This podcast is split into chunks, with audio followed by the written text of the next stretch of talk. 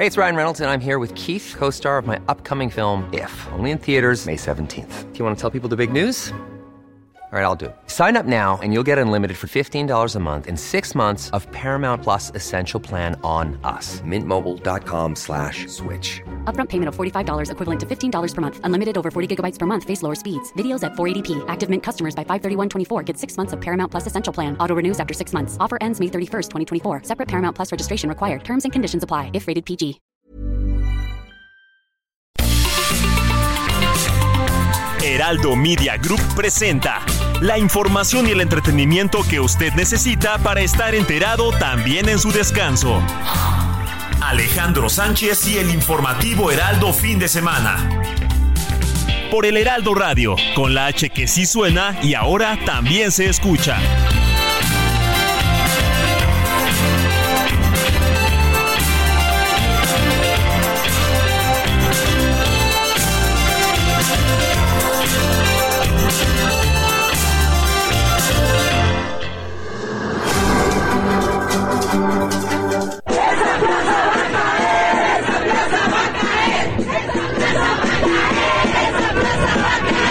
Ahora el jefe del bloque conservador es Claudio X González, hijo de los que están convocando a la manifestación para defender la corrupción, porque eso es lo que este, en esencia busca que regresen los corruptos.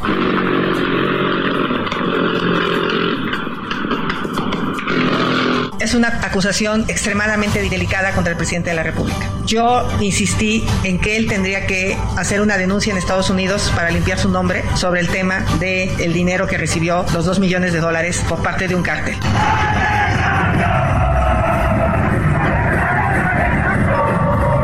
El gobierno de México reclama en una corte de Florida 634 millones de dólares que fueron pagados por distintas entidades públicas y que fueron transferidos a través de paraísos fiscales.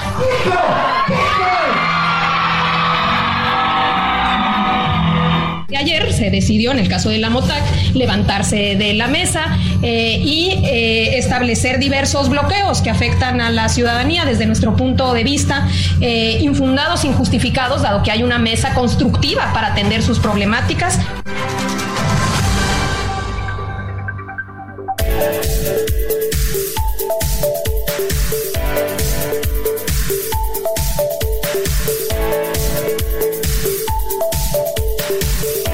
Muy buenos días, son las 7 de la mañana con dos minutos hora del centro del país. Estamos en el informativo de fin de semana de este domingo 18 de febrero de 2024. Yo soy Alejandro Sánchez y porque la noticia no descansa, estaremos juntos de aquí hasta las 10 de la mañana para llevarle la información más relevante sucedida a nivel nacional e internacional en nombre de un equipo que trabaja desde anoche y durante la madrugada le vengo a informar. En esta mañana fresca, hoy ya no llovió, hoy amaneció templadito y mucha movilización en las calles de la Ciudad de México. Desde donde estamos transmitiendo en vivo por el 98.5 de FM al sur, en Insurgente Sur 1271 de la Torre Carrashi para todo el país. Saludos hasta la bella Guadalajara, donde nos sintonizan por el 100.3 de FM. A Monterrey por el 99.7, también estamos en Tampico por el 92.5, La Laguna Coahuila 104.3, Tepic 103.3 de FM, hasta Tijuana por el 1700 de AM. Saludos a Oaxaca por el 97.7 de FM, Salina Cruz por el 106.5, Tehuantepec por el 98.1, Tuxtla Gutiérrez Chiapas 88.3, Chilpancingo Guerrero por el 94.7 de FM, Mérida allá en Yucatán por el 96 9 de FM. Tenemos más frecuencias radiofónicas que le iré compartiendo a lo largo del informativo de fin de semana, también en el altiplano que cubre Tlaxcala y Puebla por el 96.5 de FM y al otro lado de la frontera norte, en el sur de los Estados Unidos, usted nos sintoniza en Chicago por el 102.9 de FM, McAllen por el 91.7, Bronzeville por el 93.5, San Antonio por el 1520 de AM. Recuerde el número de nuestro WhatsApp donde usted nos puede hacer llegar información, alguna denuncia, alguna felicitación de alguien que hace que cumple años. Es el 55 91 07 32 43 y aquí aprovecho para saludar a mi querida Moni Reyes que está aquí con nosotros en cabina desde muy temprano. ¿Cómo estás, mi querida Moni? Buen día. Buenos días, Alex, George, a todo el equipo que está ahorita con nosotros hoy en la producción. Nos acompaña Iván Rubio. Hola. Y aquí en el control técnico, Luis Ahumada. Estamos completos. Y bueno, como bien señalas, no llueve. Estamos como a 13 grados. Eh, pero ¿qué crees? ¿Qué pasó? Que esperemos no tiemble. Ah, sí. que no, o sea, llueve y tiembla como. Ya cálmate, así. febrero, ya cálmate, porque no nos ayer quienes estamos aquí en la Ciudad de México, yo iba a decir sufrimos un susto, la verdad es que yo andaba de compras a las Seis. 6 de la tarde. Más que de compras, andaba viendo, perdiendo el tiempo un ratito en una plaza por Coyoacán que se llama Oasis. Y traía una niña de 8 años a mi lado, estábamos viendo cositas. Sono. Y no escuchamos absolutamente nada. Pero de pronto vimos que una señora que estaba al lado de nosotros comenzó a entrar como en pánico y decía, mi mamá, mi mamá, por mi mamá, señalaba hacia un restaurante y de pronto vi que curiosamente nosotros estábamos como libre de construcciones. Sí, porque Oasis es libre. En, en una Ajá. área donde no hay construcción, que era como Sí. la terraza, la gran terraza. Y no, ya de pronto me habló mi novia y me dijo, ¿dónde estás? ¿Estás con la niña? Porque ella andaba en otro lado. Y le digo, sí, ¿qué pasó? Dice, salte a la terraza. Le digo, no, estamos aquí.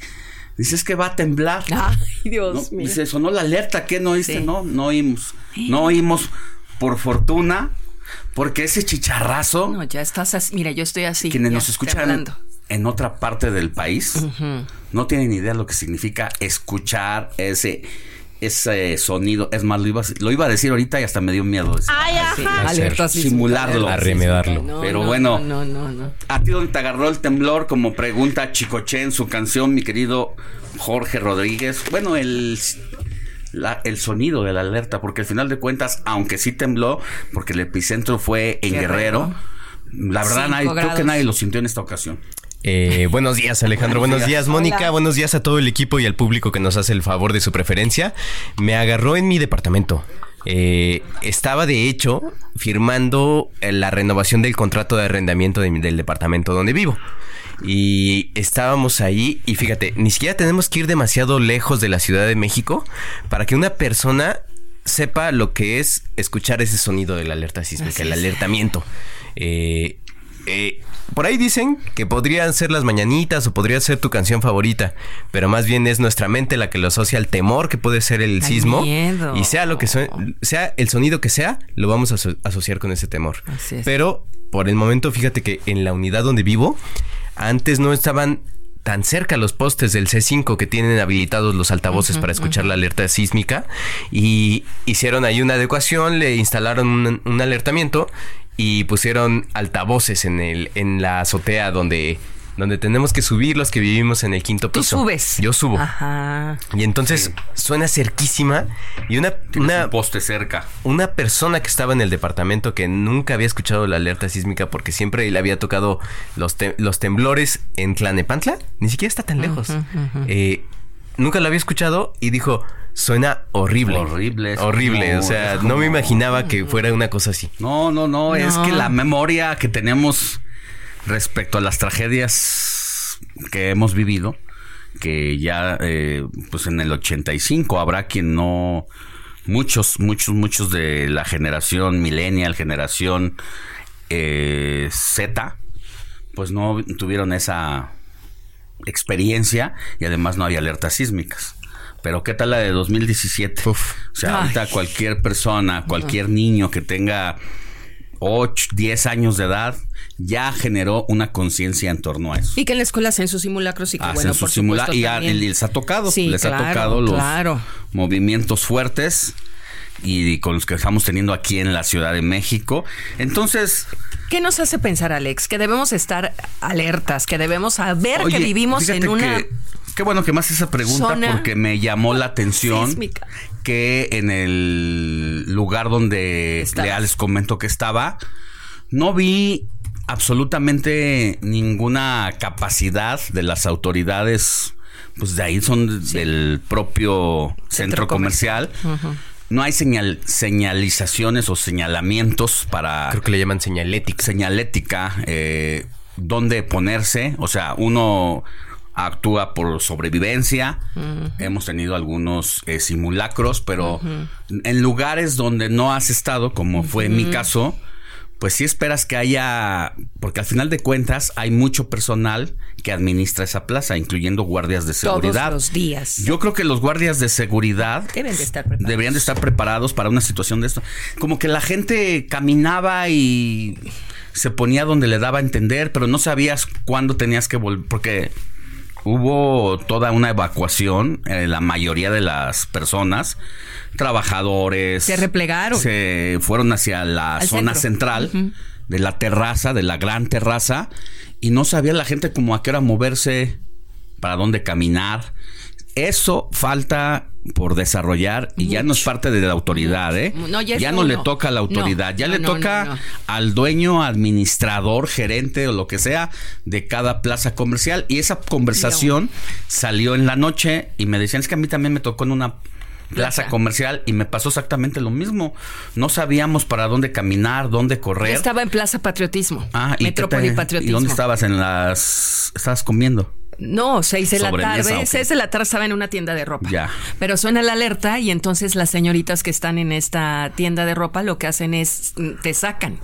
Pero Metrópoli Patriotismo es cerrado. Sí. O sea, ahí es tan chiquito que Sí, dices, sí, ¿a dónde me cerrado. coloco? Todavía. Oasis está Sí, sí, libre. Por lo menos aquí- ves el cielo.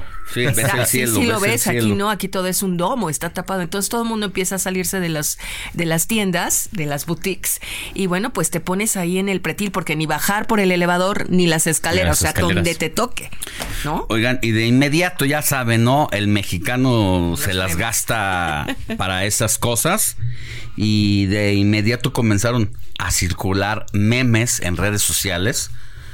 ¿Tú tienes alguno que hayas registrado? Sí. Eh, pero donde dicen, ya cálmate en Ya, Ciudad febrero. de ¿Qué México, pasó? ¿Por cálmate, qué? llueve, sequía, tiembla, inseguridad, o sea, ya. Cae nieve. Cae nieve, Y ya. todo en ¿eh? un solo día, ¿eh? Todo en un solo Aquí tengo uno, incluso el periodista respetado Héctor de Mauleón retuiteó un meme donde dice, un día en la Ciudad de México, 7 de la mañana, nevado, nevada la Ciudad de México. 12 del día, repartidores de pipa dejando agua en los domicilios. 5 de la tarde, lluvia e inundación. 11 de la noche, sismo. O sea, todo eso es capaz de pasar en la bella Ciudad de México, donde pues los sustos no terminan cuando pasan estas cosas. Pero por fortuna todo bien librado, una alerta que nadie sintió en esta ocasión, porque aunque luego sean temblores de 5 grados, sí se sienten. Sí. En esta ocasión no, no, no se sintió y No, qué no bueno. sentimos porque ya estás tan apanicado que ya de verdad dices, es que no, no, no está temblando, no, no siento. Fíjate que donde Sí, yo no. vivo se sintió un poquitito, ¿Sí? pero duró muy poco y además algo que sí notamos es que el movimiento es muy diferente con el Ah, epicentro no, en cuando salen aquí en al la- epicentro de aquí de la Ciudad de México. Son muy fuertes aquí. Aquí se siente muy Porque es fuerte. Son de. 2 grados. 2.1. ¿Cuánto fue? Una magnitud de 2.1. dos. Pero para quienes están en el interior de la República, los sismos que vienen, no sé, que han salido incluso de Morelos, que también ha sido diferente porque ha sido como eh, ¿cómo le llaman al de los trepidatorios? Oscilatorios Trepidatorio, oscilatorio. ¿Trepidatorio? Hemos tenido esa, esa combinación, ¿no? Eh, en eso. Vean, nos hemos desarrollado como expertos. los cuando bien. vienen de Ay, las no. costas, como de Michoacán o de Guerrero. o de Guerrero o de Oaxaca, Sí. son como más ondulatorios. Sí, y cuando vienen de aquí de la Ciudad de México, Es haga de cuenta que nos patean de abajo hacia arriba. Sí. ¡Pum! Se escucha y el sí, sonido sí, es. Pero hasta el ruido se oye. Cruje la, La- las paredes. las paredes, Sí. la base de- Del edificio, del de la edificio casa. del armatoste. Oye, que se, sí, se escucha. así se sintió también el, del- el del 17, no sé si lo Sí, recuerdas. Primero se sintió como un aventón desde abajo Pero fue y de luego se meció, ¿no? Fue- pero por lo mismo, porque también fue aquí de Guerrero, muy fue de, fue de, Eh, de Chiapas, ¿no? De Morelos. De- Morelos fue el perdóname, epicentro. Perdóname, de, de Morelos, de que salió y que por eso entró a la, a la gran ciudad de México por eh, San Gregorio, por Xochimilco. Ajá. Es verdad. Incluso Salió se de- de empezó a sentir el movimiento en el mismo momento en el que sonó la alerta. Ándale, ahí no hubo chance de- al- la- Sí, luego, de luego, correr. sí. Claro. Bueno. Y recordemos que el 16 de febrero tembló también en Guerrero, pero con sismo de magnitud 4. Entonces, febrero, ya vete. Oye, a mí el, el meme que sí me dio mucha risa es este que subió eh, la usuaria de ex tal y dice un niño así como todo ya eh, apático diciendo siento más los mareos de la anemia que del sismo de hoy. Sí, no falta, no falta el mexicano. Bueno, qué bueno que tenemos esa capacidad De y esa resiliencia para eh, enfrentar nuestros miedos y nuestras situaciones a veces difíciles en, en la sociedad y en la Ciudad de México. Oiga, también vamos a hablar del recorte de agua desde el sistema Cutzamala que pues ha bajado sus niveles como nunca antes en la historia de la administración o suministro de líquido y algunas personas en el Valle de México han optado por irse a los gimnasios para bañarse.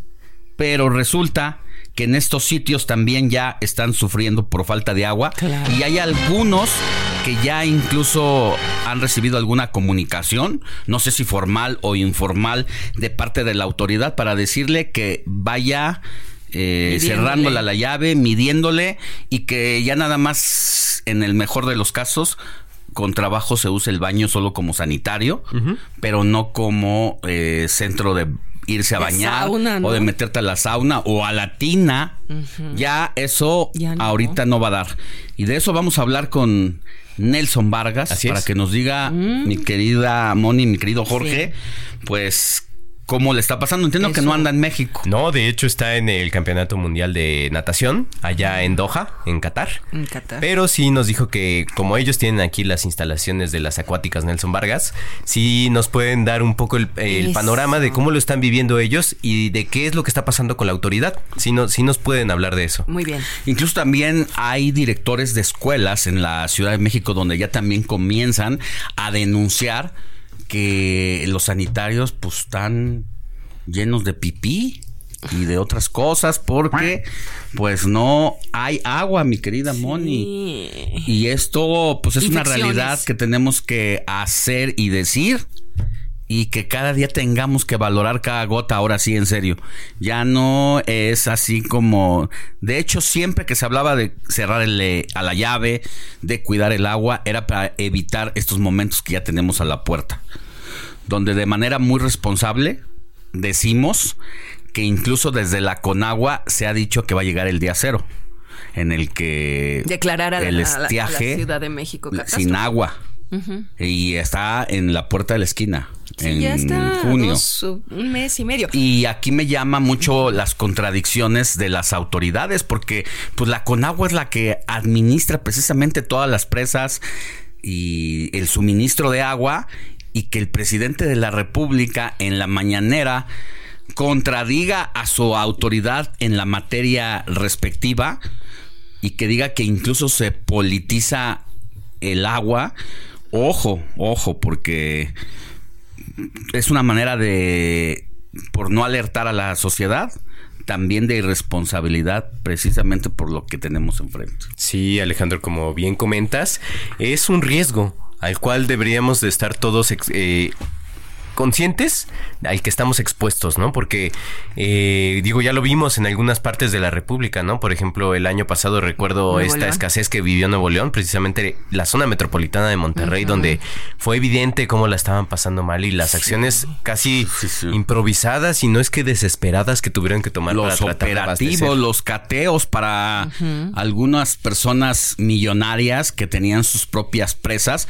Ahí estaba un señor de apellido Morán, si no me falla la memoria que tiene que ver con los invasores de Nuevo León, que tenía su rancho con su propia presa, desviando un río para tener su propio caudal dentro de su propiedad. Pues por eso también los regios, pues no tenían agua. Entonces de eso vamos a hablar también más adelante. Y como parte de las contradicciones precisamente del presidente López Obrador, dice, lo que dice con agua prácticamente no es verdad, pero vamos a traer agua a la capital del país desde el estado de Hidalgo. ¿Y qué dijeron los hidalgos? No, pues que dijeron, a ver, basta de ser el patio trasero de la gran ciudad de México y nosotros no vamos a permitir, y en eso sí se unieron los de Morena y los del PRI para lanzarle el mensaje al presidente. Yo no sé lo que piensen ustedes, pero para mí esto es una guerra política ya del agua. O sea, ya entrar en una contradicción, incluso quien es gobernador y, que administra la entidad por el propio partido, es, eso está muy complicado con lo de la presidencia de la República. Y vamos a hablar con la diputada Carolina Villano, porque ella también fue de las primeras que, pues, se le levantaron los cabellos de punta cuando dijo ya estuvo de estarse llevando el agua. Así como dices, de las primeras que levantó las pestañas, ¿no? Para decir, ok, es una buena propuesta, pero nosotros vamos a, desde la Cámara de Diputados, a hacer un exhorto a la Comisión Nacional del Agua para explicarles que no se pueden llevar el agua de Hidalgo porque la necesitamos para nuestros habitantes. Pues es el Estado. Pues sí, digo, eh, yo creo que sí tendría que haber una explicación bastante técnica, completa, para decir, ¿es posible traer agua desde allá?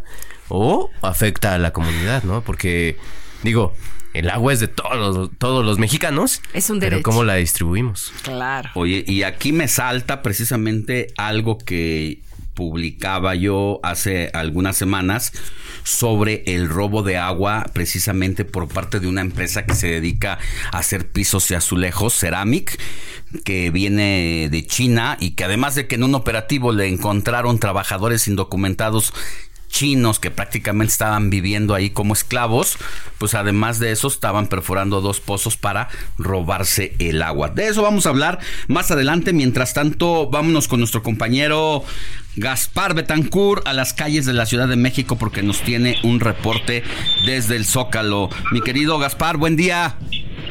Buen día, Alex, auditorio. Tomar en cuenta que alrededor de las 10 de la mañana se tiene prevista la concentración de personas aquí en el circuito de Plaza de la Constitución, en la marcha por eh, la democracia, que está convocada por diferentes organizaciones. Se tiene previsto que desde diferentes puntos comiencen a arribar a este sitio, que será el punto de encuentro. No hay como tal una marcha programada como en otras ocasiones, por ejemplo, del Ángel o del Monumento de la Revolución a el primer cuadro de la capital. Tomar en cuenta también que no se va a suspender el paseo dominical Muévete en bici que inicia a las 8 de la mañana. De hecho, en el recorrido que hicimos previo a llegar a este sitio ya observamos algunos elementos de la policía capitalina poniendo la logística para este evento que ocupa parte de la avenida Paseo de la Reforma, Juárez, entre otras arterias. Así es que será una mañana muy complicada en cuestión de vialidad, sobre todo a partir de las 8 de la mañana con el paseo dominical Muévete en bici y se tiene estimado que a partir de las 9 que empiece el arribo de manifestantes al circuito de Plaza de la Constitución. Por supuesto, seguimos muy atentos en este sitio para el desarrollo de esta marcha que está, reiteramos, convocada a las 10 de la mañana. Hemos ya observado cortes a la circulación, los habituales desde que se volvió peatonal eh, Plaza de la Constitución, están cerrados solo los accesos a este circuito. Todavía está abierta la circulación de arterias como Isabela Católica, Bolívar, 5 de febrero y 20 de noviembre, situación que cambiará en los próximos minutos a tomar en cuenta este hecho y por supuesto seguimos en este sitio muy atentos, Alex. Vamos a volver contigo todo el programa de aquí a las 10 de la mañana para estar actualizando la información, porque seguramente va a ir cambiando, seguramente va a estar llegando gente y que nos sigas haciendo la crónica, querido Gaspar. Por lo pronto, por supuesto. Un gran abrazo y estamos atentos. Y si no tienen a qué salir, Alex, mejor mejor vamos a quedarnos a ver el fútbol. Pero pues, si quiere manifestarse, también, es válido. Ah, bueno. También es válido que se haga. Sí, claro. Incluso ayer hubo mucha polémica porque aparecieron algunas mantas desplegadas por distintos puentes donde con eh, letras rosas también se apoyaba a la marcha y a Xochitl a Xochitl Galvez y se decía si eran morenistas que habían ido a poner eso para perjudicar la eh, manifestación, la marcha y hacer el llamado a la autoridad del INE para que lo anote en su libretita. Vamos a regresar también con la con más información. La noticia no descansa. Usted necesita estar bien informado también el fin de semana. Esto es Informativo El Heraldo Fin de Semana. Regresamos.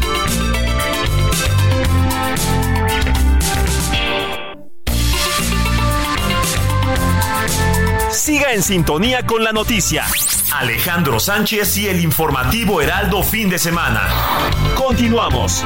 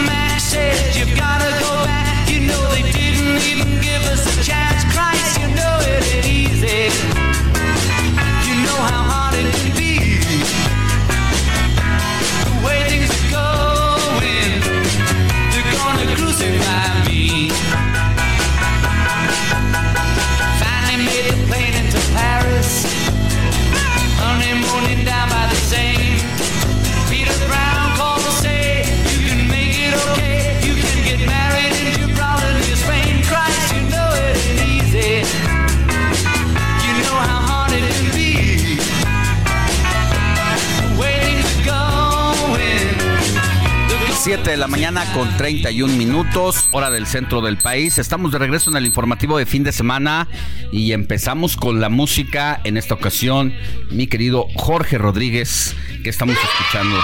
Estamos escuchando a Alejandro, la balada de John y Yoko de el inconfundible grupo, el cuarteto de Liverpool, de los Beatles. Esta es una selección de nuestro compañero Iván Rubio. Esto porque un 18 de febrero, pero de 1933, nacía en Tokio, Japón, precisamente Yoko Ono, la segunda esposa de John Lennon y a quien muchos acusan de haber causado el la separación. desastre en el cuarteto de Liverpool. La separación de los Beatles. No se le despegaba.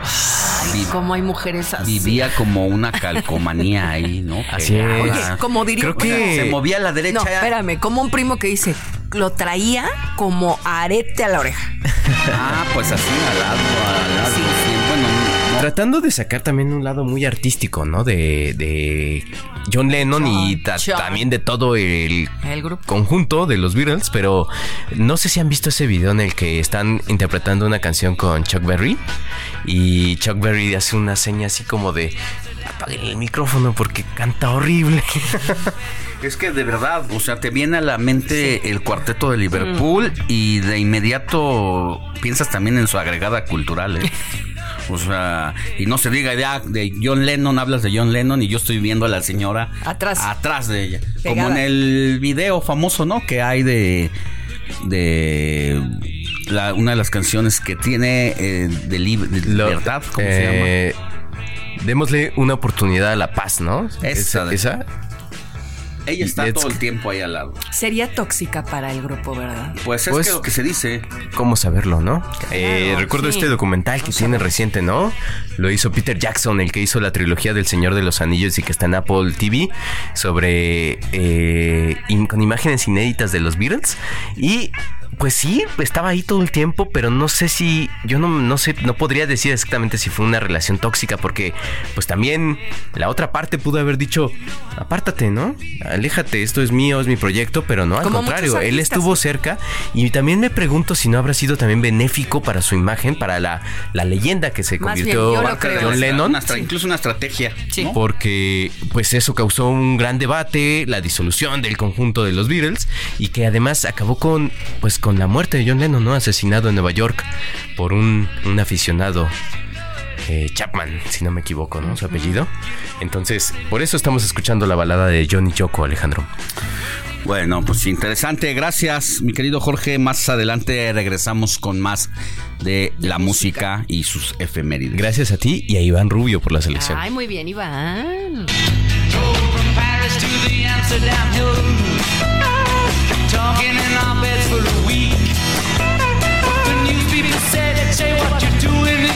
I said, we're only trying to get us some. Christ, you know it. You know how hard it can be.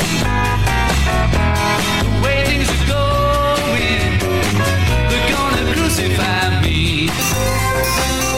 Sintonía con los estados en el informativo fin de semana.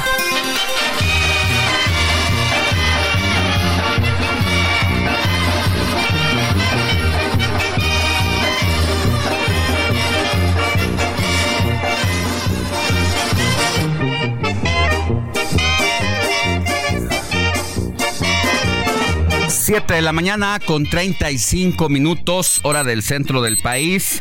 Empezamos nuestro recorrido por la República Mexicana, donde el Heraldo Radio tiene frecuencias radiofónicas y en esta ocasión toca turno de irnos hasta Tampico, donde usted puede escuchar todos los días a nuestro compañero Valdemar Mijangos. Él siempre está con la información más actualizada de aquella entidad y en esta ocasión nos va a decir la agenda de la semana y sin no sin antes que nos recuerdes mi querido Valdemar de qué hora a qué hora te escuchamos y por qué frecuencia que bueno esta es la 92.5 de FM. Buenos días. Claro que sí, buenos días en el 92.5 de, de la frecuencia modulada aquí en Tampico y el noticiario se transmite de las 16 horas a las 17 horas, es decir, de las 4 de la tarde a las 5 de la tarde, de lunes a viernes, cuando le presentamos al auditorio toda la información que se destaca a nivel regional, estatal y nacional. Muy bien, y ahora pues nos traes un tema bastante interesante que tiene que ver con el gobierno de los Estados Unidos que hará cambios en la aplicación CBP One, que es la vía que tienen los miles de migrantes varados en la frontera norte para aplicar a citas y eventualmente ser aprobados para permanecer en suelo de la Unión Americana. Interesante esta decisión. Claro que sí, buenos días a todo el auditorio. Alex, bueno, pues te comento que en efecto los cambios son a partir de mañana lunes, porque el gobierno de los Estados Unidos le hace cambios a esta aplicación denominada CBP One. Este mecanismo es el que tienen los migrantes que se encuentran acá en la frontera norte para poder obtener citas. Ellos que requieren pues de ingresar legalmente a los Estados Unidos lo tienen que de- desarrollar forzosamente a través de esta aplicación y que bueno pues según se da a conocer a partir de mañana habrá cambios lo da a conocer también la presidenta de la asociación ayudándoles a triunfar en Matamoros Gladys Cañas Aguilar esta CBP One es una aplicación que va a limitar ciertas acciones para la aplicación de citas. La principal es que ya no habrá citas masivas, pues las autoridades de protección de la frontera y aduana de Estados Unidos han advertido que esto se estaba utilizando como una medida fraudulenta porque todas las eh, personas que se encontraban en un solo lugar se juntaban para desarrollar esta cita de manera grupal. Esto ya no se podrá hacer. Gladys Cañas dijo que todas las personas tienen que decir la verdad porque decir mentiras para la autoridad de la Unión Americana es mentira, por eso el cambio que se desarrolla ahora es para transparentar este proceso de internación legal a los Estados Unidos. Destacó que los grupos familiares sí podrán seguir registrándose, esto como parte del control que se está teniendo por parte de las autoridades del vecino país y donde el resto de los trámites siguen igual sin mayores cambios. En promedio, el gobierno de Estados Unidos autoriza unas 1.500 citas a migrantes de forma diaria que se encuentran varados en la frontera norte, quienes cuando encuentran eh, esta vía, bueno, pues están a la espera, pero muchos se desesperan, intentan cruzar masivamente mm, al país vecino, cruzando el río Bravo, pero asumiendo los grandes riesgos que ello implica tanto para adultos y niños como ocurrió en diciembre pasado y que lo comentamos, mueren dos migrantes, uno venezolano y otro haitiano cuando se encontraban a mitad del río Bravo. Por otra parte, te comento una nueva investida del gobierno de México en contra del ex gobernador Francisco García Cabeza de Vaca se confirmó ayer sábado, pues un juez federal ha librado una orden de aprehensión en su contra por los delitos de lavado de dinero, operaciones con recursos de procedencia ilícita y delincuencia organizada, delitos en los que estarían presuntamente involucrados su mamá, su esposa, su suegra y hermanos. El exmandatario estatal tamaulipeco, radicado en Texas desde que concluyó su mandato el 30 de septiembre de 2023, respondió así mediante una videograbación que colgó en sus redes sociales calificando la orden de detención de parte del gobierno de México como una vil y cobarde persecución política, la cual ya había sufrido hace tres años, dijo, justo cuando se le quiso desapurar de su cargo, pero fabricándole delitos en base a mentiras, reiteró. Aseguró cabeza de vaca que eh... peleará jurídicamente y no dará marcha atrás a sus aspiraciones políticas. Pues hay que recordar que el panista está en el número uno de la lista de los candidatos a diputado federal por la vía de la representación proporcional en la segunda circunscripción que abarca Tamaulipas. Y por último, te comento quien parece que... Valdemar, ¿te parece si escuchamos lo, como lo, lo dijo ayer el exgobernador Cabeza de Vaca? Claro que sí, vamos a escuchar al exmandatario que pues no se quedó callado ni cruzado de brazos. Escuchemos. Intentan doblegarme, metiéndose con lo más valioso y sagrado que puede tener un hombre, su familia. Se meten con mi madre, con mi esposa y otros familiares. Ya no saben qué inventar ni cómo frenarme. Pero se les olvida, se les olvida que aquí, aquí nadie se dobla, aquí nadie se vende. Uf, pues es que el ex gobernador es de tiros, es de mecha corta, apenas surge esta eh, pues condición complicada para él por estar justamente en el número uno de la lista de los candidatos a diputado federal por la vía plurinominal y responde que no se va a quedar con los brazos cruzados. Así de que, bueno, pues eh, Cabeza de Vaca tiene momento o un eh, espacio largo para pelear y muy probablemente pueda perder este lugar que tiene el Partido Acción Nacional en la preferencia, donde lo ha ubicado como el número uno en la lista para los candidatos pluris en la siguiente elección. Alex, auditorio, la información. Muy bien, pues muchas gracias, querido Valdemar. Te escuchamos de 3 a 4 de la tarde o de... De 4 a 5 de la tarde. Te mandamos un abrazo, que tengas buen fin de semana. Claro que sí, estaremos atentos. Gracias, buenos días. Buenos días y saludos hasta Tampico, donde nos sintonizan en este momento por el 92.5 de FM. 7 de la mañana con 43 minutos, hora del centro del país. Seguimos con más información. Alejandro Sánchez y el informativo Heraldo fin de semana.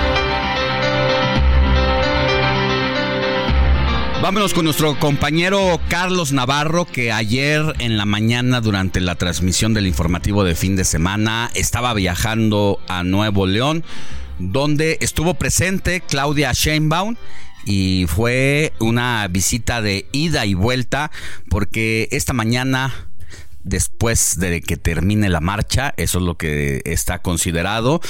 La ex jefa de gobierno va al Instituto Nacional Electoral a registrarse finalmente como candidata a la presidencia de la República por el partido Morena. Querido Charlie, buenos días. Buenos días compañeros, les saludo con gusto a ustedes al auditorio y como bien lo comentabas Alex, ayer fuimos ida y vuelta a Monterrey, Nuevo León, donde Claudia Sheinbaum aprovechó su estancia para reunirse con las estructuras partidistas del movimiento de la Cuarta Transformación, después reunirse a puerta cerrada con empresarios y empresarias de Nuevo León y concluir con un panel con medios de comunicación. Ahí por primera vez habló de qué se trató su visita con el Papa Francisco. Escuchemos. Bueno, fue un encuentro muy emotivo, aprendí mucho eh, y al mismo tiempo hasta cierto punto de evidentemente conocer al, al, representante de la Iglesia Católica, el Papa Francisco, pero de alguna manera la persona. Fue tan bonito el encuentro que hasta cuentos, como dicen los argentinos, nos contó, hasta un chiste nos contó. Entonces fue algo maravilloso, habló de la importancia del perdón, habló de las mujeres en la política a menos de dos semanas de que inicie la campaña electoral por la presidencia de la República, para ser precisos, el primero de marzo, Claudia Sheinbaum dijo estar lista y preparada incluso ante la guerra sucia que se aproxime. Escuchemos. Me siento firme, segura, lista y vamos bien y vamos a ir mejor. Me acaba de compartir aquí de una encuesta. Vamos arriba aquí en Nuevo León y así en todas las entidades de la República eh, de manera muy importante y además tenemos un gran equipo aquí en Nuevo León con Judith, con Waldo. Eh, vamos muy bien y la guerra sucia es parte de una política que nosotros no compartimos. Como bien lo comentabas, Alex, hoy Claudia Sheinbaum estará registrando como la candidata presidencial de la coalición Sigamos Haciendo Historia. Será al mediodía donde, eh, que lleve a cabo su registro en las instalaciones del Instituto Nacional Electoral, ahí en la alcaldía Tlalpan. Y bueno, después del registro esta semana continúa sus recorridos de intercampaña. Nos comentan que estará yendo al sur de la República Mexicana. Así es que ya estamos cerca, a menos de dos semanas de que inicie esta campaña electoral por la presidencia del primero de marzo al 29 de mayo, compañeros. Muy bien. Cuídate mucho, mi querido Carlos, y estamos pendientes. Claro que sí, estamos pendientes. Buen día. Buen día. Siete de la mañana con 46 minutos hora del centro del país. Y ahora vámonos con nuestra compañera Frida Valencia, quien tiene información relevante de la Ciudad de México. Adelante, Frida.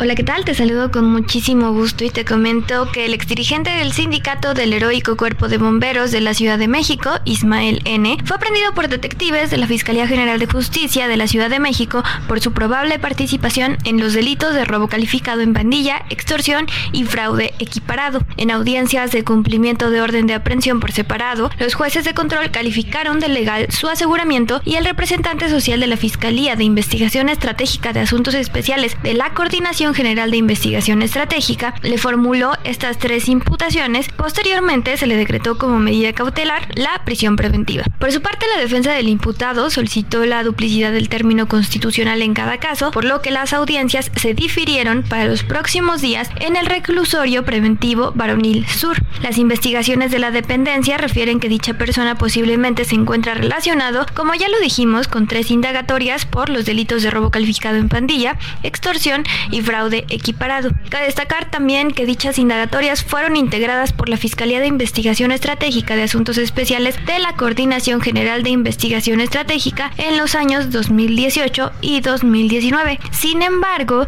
como lo establece el Código Nacional de Procedimientos Penales, a esta persona, de acuerdo con la presunción de inocencia, se le va a tratar como tal en todas las etapas del procedimiento, mientras que no se declare su responsabilidad mediante sentencia emitida por el órgano jurisdiccional ese sería mi reporte hasta el momento. Seguimos informando. Muchas gracias a Frida Valencia. 7 con, con 48, Jorge Rodríguez, ¿qué tenemos? Eh, algo de información desde Zacatecas. Alejandro, fíjate que Ricardo Monreal, el exgobernador de Zacatecas y senador, se deslindó de cualquier relación con el empresario e inventor minero Óscar Octavio Aguilar Vera, quien fue asesinado el pasado jueves dentro de un restaurante en la capital de Aguascalientes. Eh, a través de un video, el senador Monreal sostuvo que eh, la maledicencia y la infamia le han perseguido en su carrera política, pero indicó que no está dispuesto a callar cuando se exceden en estos actos que calificó como cobardes. Dijo, hace unos días asesinaron a una persona de nombre Octavio en Aguascalientes, de Zacatecas. No lo conozco, no conozco a su familia, nunca he tenido una relación con él. Sin embargo, las filtraciones del gobierno del estado tratan de vincularlo conmigo, cuando lo que deberían hacer es resolver el problema de inseguridad sucedido en el estado de Aguascalientes en pleno centro. Eso es lo que explicó el político zacatecano. Esto es información de nuestro compañero corresponsal Omar Hernández. Bueno, eh, pues no sé quién lo estaba ligando al empresario y debe pues haber ahí un pasado oscuro, por algo se deslinda, pero ya veremos más adelante de qué se trata también el fondo del asunto. Vámonos con mi querido Lalo Marín y un adelanto de su recomendación semanal para saber si nos propone quedarnos en casita a ver alguna serie o película de alguna plataforma digital o si hay algo que él recomiende para ir al cine. Adelante Lalo, buen día. Cine con Eduardo Marín.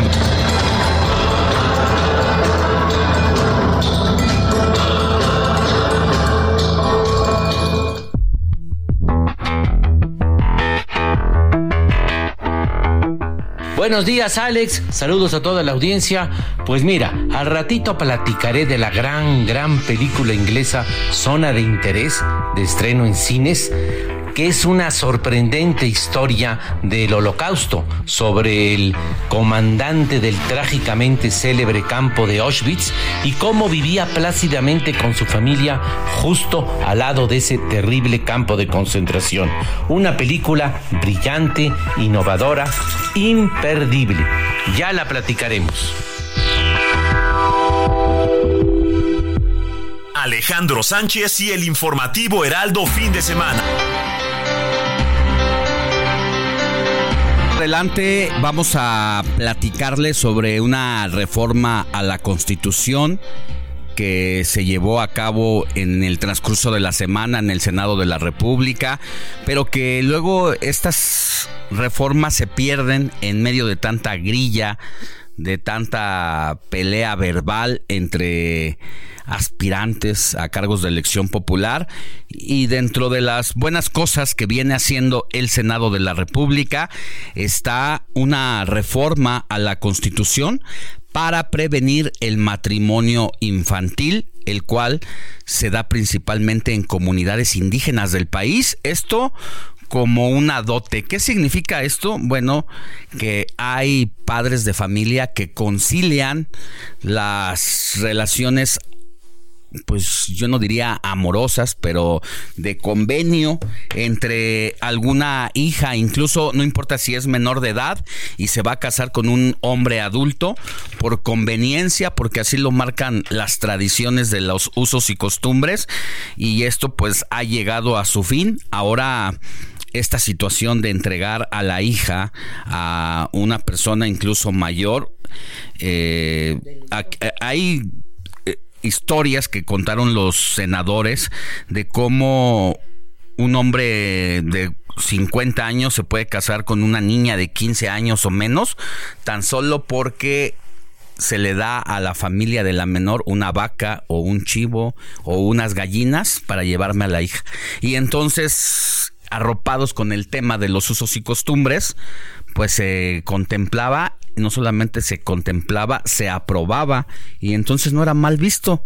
Y entonces qué desproporción para un país donde se le dice a, como, de, como diría el presidente, eh, que a una persona del sexo masculino se le pueda reconocer como ella, porque escandaliza a la sociedad no respetar el derecho a decidir qué es lo que quiero ser pero sí, sí, ocurrían estas cosas. Entonces era algo que no cuadraba en este tema de la pues de, de, de hacerlo no verlo como un delito, ¿no? Mucho, muy en grave. medio de esta situación.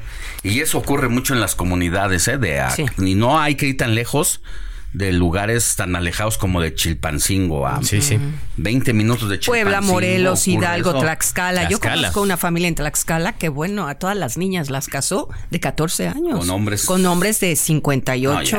Eh, O sea- recuerdo Eso ya es eh, pederastía. un, un compañero periodista de allá de Televisa, eh, Víctor Valles Mata, hizo un trabajo en el que expuso este, esta situación allá en la montaña de Guerrero y precisamente habló con personas, con padres de familia que decían, trataban de explicar por qué preferían esto y decían, es que mira, yo al entregar a mi hija a una persona que más o menos conozco, le estoy asegurando cierto futuro y sé que es una persona que le puede proveer de lo que necesita. Como si Pero- fuera un objeto. Exactamente, o sea, ¿qué- qué- qué- ¿en qué Ah, momento ellos, se ellos llegó a estaban ese lugar, en su no? salvación, ¿no? Porque Sí. también por el tema ahora, que eso no existía antes en la dote, pero ahora sí, que también por el tema de la inseguridad, ahora vienen unos malandros y se la llevan, ¿no? Entonces mejor prefiero me dejársela de- al vecino. Me quito de Está- responsabilidades como papá. O me ¿no? quito de responsabilidades Entonces, con porque pues, somos muchos sí en, en la casa y pues tampoco da para el chivo, ¿no? Para toda la No, familia. ay, qué bueno la verdad es que una situación bien bien delicada y bien com- complicada. De eso vamos a hablar con la senadora Verónica Castillo, que Delgadillo. fue- Ve- del- Verónica Delgadillo, que fue una de las principales impulsoras de esta ley que finalmente quedó aprobada. Muy Una modificación a la Constitución, Alex, en el artículo Así 2. es. Vamos a una pausa y regresamos a la segunda hora del informativo de fin de semana.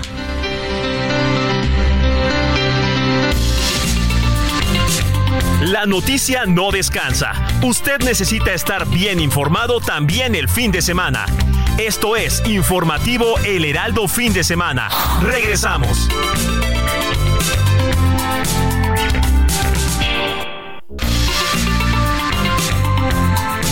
Siga en sintonía con la noticia.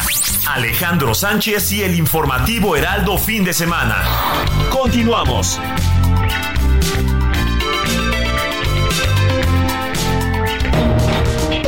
Entrevista. Informativo fin de semana. 8 de la mañana con 4 minutos. Seguimos en el informativo de fin de semana en esta segunda hora de transmisión en vivo desde Insurgente Sur 1271 de la Torre Carrashi para todo el país.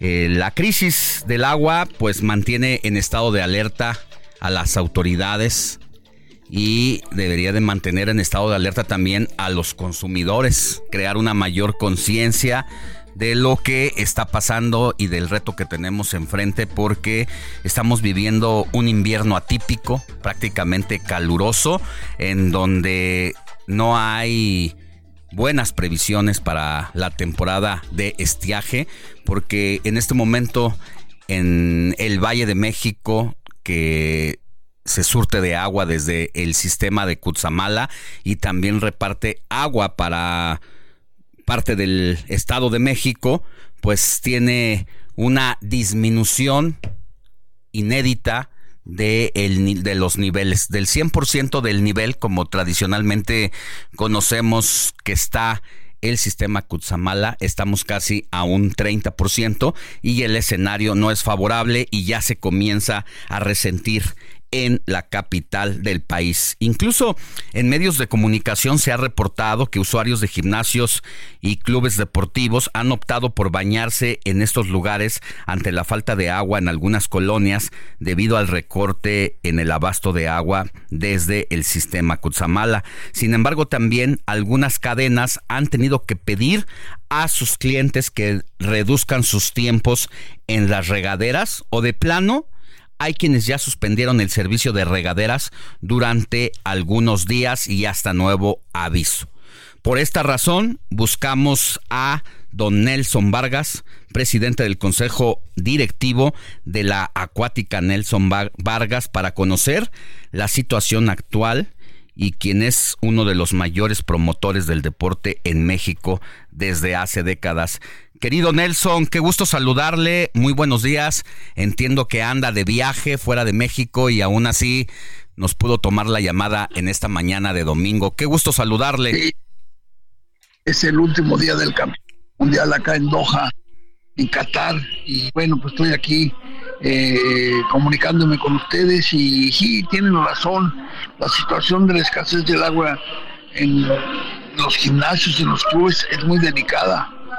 Aún no se resiente tanto, pero seguramente en los meses de sequía próximos a venir se causará ese efecto tan delicado, ¿no? Como usted sabe, en Ciudad de México el agua de red en un promedio del 90% y un 10% utilizamos pipas. Se complementa con pipas. En el Estado de México es más, más todavía más complicado. Solo el 40% se utiliza y, se, y el otro 60% es a través de pipas. Y aparte de eso, han subido los, los, los costos en una forma impresionante.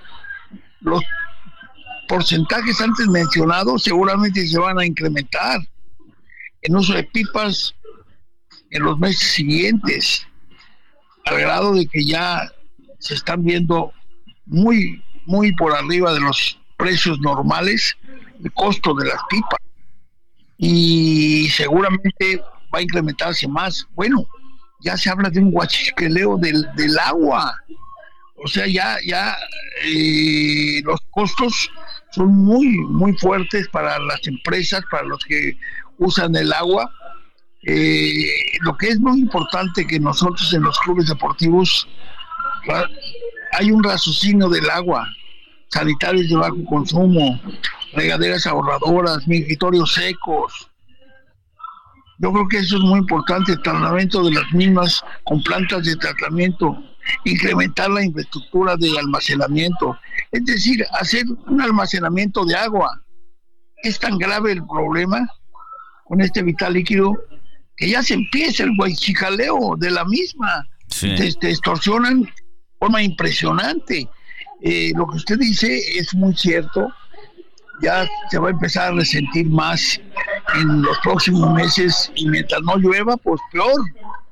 Y la solución, la solución es, hay que tratarlas a fondo porque sí, es muy delicado este tema.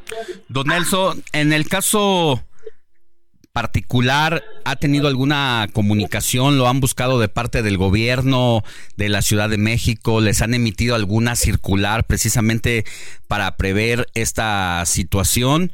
¿O eh, se ha vuelto hasta ahora responsable cada administración, cada propietario de su gimnasio, de su cadena, de su club?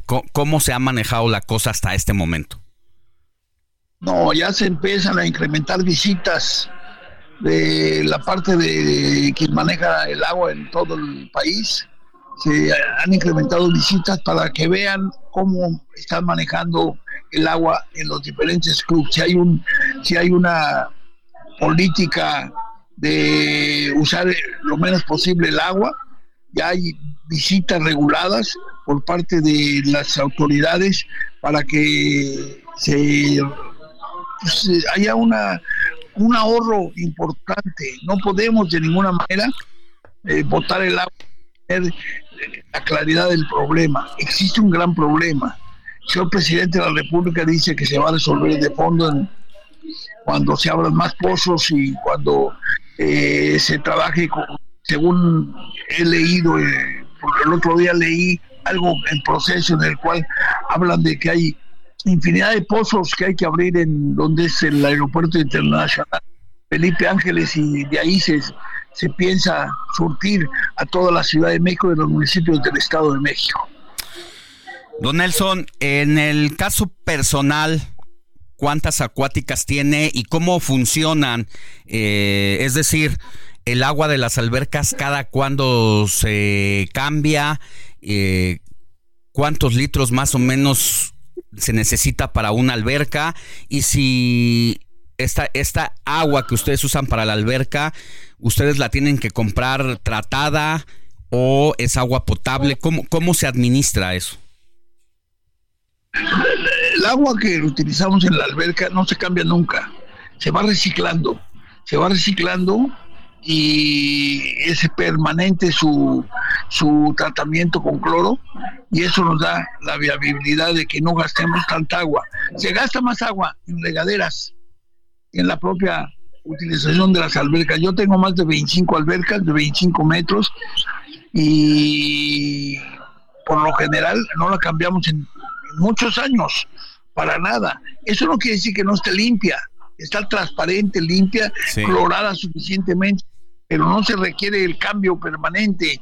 Solamente cuando se te echa a perder el agua por alguna razón de que no aplicaste tus químicos, te cuentas con problemas. Pero eso es por falta de capacitación, Mantenimiento. por falta de... Sí, exactamente, pero lo que sí es importante es hacer conciencia a la ciudadanía, a la gente, que no puede estar bañándose con la regadera prendida todo el tiempo. Ni casa, ni en el club, ni en ningún lado. Eh, tenemos un muy grave problema de falta de agua en la Ciudad de México y en el Estado de México. Y si no empezamos a ser responsables, eso debe ser siempre. Esa es la clave de- del éxito para que funcione en nuestro país. Ser responsables. Y desgraciadamente de eso no estamos muy seguros que podamos hacerlo. Sí, le voy a comunicar aquí a mi compañero Jorge Rodríguez que también le quiere hacer una pregunta. Eh, don Nelson, buenos días, ¿cómo está? Eh, solo para preguntarle, ayer ya me adelantaban un poco sobre esto, pero autoridades de la Ciudad de, de México ya se han acercado a sus instalaciones, ¿verdad? Para hacerles algunas recomendaciones. no se han acercado, pero bueno, sí se han acercado, porque hay visitas de inspección para ver cómo estamos racionalizando el agua. Permanentemente están visitando nuestras instalaciones y, les hacemos un recorrido que vean cómo estamos tratando el problema del agua. Tenemos eh, ahorradores de agua en cada regadera, procuramos que lo menos posible se, se estén bañando con el agua prendida. Eso no puede ser. No puedes estar enjabonándote y que esté el agua saliendo todo el tiempo. Eso no puede ser. Eso es una falta muy grave de responsabilidad. Y eso, y todos nosotros los que estamos a cargo de este tipo de negocios, tenemos que exigirle a nuestros clientes que sean eh, pues, gente responsable, porque estamos en un grave problema, como ustedes lo dijeron al inicio del programa. Ahora, la otra parte, don Nelson. eh, algunos dirán, bueno, entonces, ¿para qué tenemos albercas, no? Pero el resultado que la delegación mexicana está sacando ya en el Mundial de Doha, Qatar, me parece que es histórico. Mira, nos ha ido muy bien en el área de nado sincronizado y enclavados en aguas abiertas. Eh, yo no creo que el tener albercas sea un problema para, para ningún país en el mundo. Las albercas se conservan con su misma agua. No es necesario estar limpiándola permanentemente. Y bien tratada no tienes ningún problema. El problema es el uso indebido del vital líquido sin tener responsabilidad del problema que estamos viviendo. Estamos viviendo un problema que ustedes hoy lo están poniendo claramente sobre la mesa y que todos los mexicanos tenemos que tener cuidado. Las alcaldías tienen un gran problema en todo el problema de Cuchamala, todo el problema de las redes, las redes están dañadas, hay muchos problemas de, de fugas de agua por falta de mantenimiento, todo eso se tiene que arreglar. Nosotros en, en nuestro ámbito interno en cada club lo tenemos que arreglar, nosotros lo tenemos arreglado. A nosotros no nos conviene de ninguna manera que tengamos fugas, que no tengamos el líquido preciso que se requiere para la utilización de baños. eh, y, también eh, el tratamiento de aguas es clave para que esto haya un ahorro permanente. Eh, pues va a ser interesante eh, la responsabilidad que desarrollemos de ahora en adelante, si nos bañamos en casa o si decidimos ir al club a bañarnos. Eh, sirva esta comunicación para crear conciencia de lo que representa el cuidado verdadero, más allá de lo que pudiera parecer como mensajes trillados desde los ochentas. Recuerdo aquella campaña de Amanda Ciérrale, ya se veía venir esta situación y ya nos alcanzó el tiempo, don Nelson. Desgraciadamente, por ser tan irresponsables los mexicanos, digo ser, me incluyo entre ellos, eh, siempre pensamos que nunca va a llegar el, el- los problemas, en lugar de siempre buscar la forma de que no lleguen. Llegan porque somos responsables. Ojalá y el mexicano entienda la problemática y ojalá salgamos adelante con esa problemática de falta de agua. Bueno, pues le mandamos un abrazo desde México y felicidades también por los resultados que está alcanzando con su equipo, con su delegación, que sabemos de su dedicación al deporte y al impulso de nuevos valores y siempre darle seguimiento y acompañarlos en estas en estos sueños y en estas travesías. Imagínate, ya tengo 81 años y tan puedo estar en un campeonato del mundo como puede estar un torneo de, de nuevos valores, de gente que inicia. Eh, es mi vida, es una pasión que tengo por eh, el agua y porque los muchachos eh, se desplacen rápidamente de este vital líquido. que esta, esa entrevista nunca me imaginé que me la fueran a hacer. Eh, Pensé que me podían preguntar de técnica, de todo, pero menos qué está pasando con el agua de nuestro país. Les agradezco mucho y espero que mi comentario haya servido de algo. De mucho, de mucho, don Nelson, se le respeta y se le reconoce como un mexicano siempre, eh, pues, cambiando destinos y eso, pues, tenemos que reconocerle. Que tenga buen fin de semana, buen inicio de semana allá y acá nos estamos viendo en la Ciudad de México muy pronto, a ver cuándo viene al estudio. Con cuando ustedes me inviten, estoy dispuesto. Bueno. Acuérdense que para mí es muy importante la comunicación, eh, el crear eh, en todo momento comunidad. Eso es lo que puede sacar nuestro país y de los problemas que Claro. Bueno, cuídese, hasta luego. Adiós, adiós. Gracias. Gracias. Bueno, pues ahí está una voz bastante Autorizada. respetable, autorizada para hablar en el tema. Ya decía don Nelson Vargas. Pensé que me iban a preguntar de otra cosa, menos de del agua y de lo que significa mi convivencia con el agua y que dice que los muchachos se desplacen en los mejores tiempos. Una bonita manera de describir lo que representa en el desplazamiento y en los tiempos del agua, pues es cambiar vidas. Para dedicar eh, mente sana en cuerpo sano y disciplina en la vida. Pero me quedó, Alejandro, con la frase que dijo, jamás me imaginé que me iban a entrevistar sobre la carencia de agua. Porque sabes que Porque nunca es- se imagina, nos imaginamos llegar a este punto. También. Que en lugar de que te entrevisten de lo que tú haces y tu tema, te entrevisten de algo que, que nunca te imaginas te iba a pasar como él dijo, ¿no? Porque además él está, como ya lo dijo, ¿no? O sea, tiene 25 albercas de 25 metros, en las que pues me imagino que él nunca dijo, "Bueno, vamos a tener problemas porque va a haber escasez. Sí. Digo, de un tiempo para acá yo creo que ya lo pudo haber imaginado, Claro. pero ahora es más sensible que nunca. Aún No, hombre, así. pues hay que tomar conciencia, digo yo. Mira, y otra parte relevante es esto, que la autoridad sí reconoce entonces la problemática, pero que se niega a decirlo públicamente por lo que pueda representar psicosis, no lo sé. Un caos. Pero tiene que haber una campaña permanente, ya, de cuidado. O sea, creo que falta esa agresividad en estar diciendo completamente cuiden el agua, cuiden el agua, de mil maneras de hacer eh, conciencia.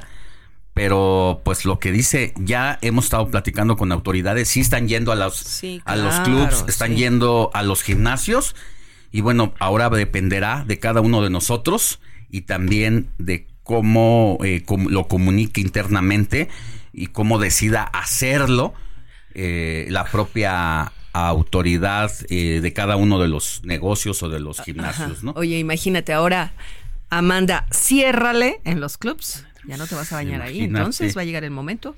A jicarazos en tu casa. Hay una entrevista ah, que le hacen a Manuel Perló Cohen, un especialista, un investigador del Instituto de Investigaciones Sociales de la UNAM, en el que dice que el problema del agua en realidad no es que no haya agua, sino más bien que mucha mm, alrededor del 40% se va por las filtraciones que tiene nuestro sistema, ¿no? Eh, el drenaje, las cañerías, los tubos, todo la, Todo viejo. todas las venas que eh, llevan agua, que llevan casi la sangre de, de esta ciudad. eh, y que definitivamente, como lo han comentado ya algunos eh, eh, especialistas aquí, como este José Luis Luege, son obras que no son de, pues, ¿cómo decirlo? Como de presumir, porque muchas veces eh, las obras que se presumen son las que se ven. Y el drenaje está por debajo Sí, de la no tierra. Entonces, si, si, si Pero- atienden eso, sí. eh, no hay cómo presumirlo, ¿no? Es tal vez la idea de algunos políticos, pero... Pero imagínate Pero cómo ha cambiado la situación, que ahora llegó el momento de darle la vuelta Tiene. y de la situación. Ahora va a ser valorada la política y las obras sociales y las obras de construcción y de todo lo que antes era para, para Fernalia, que era construir un segundo piso, ampliar una carretera.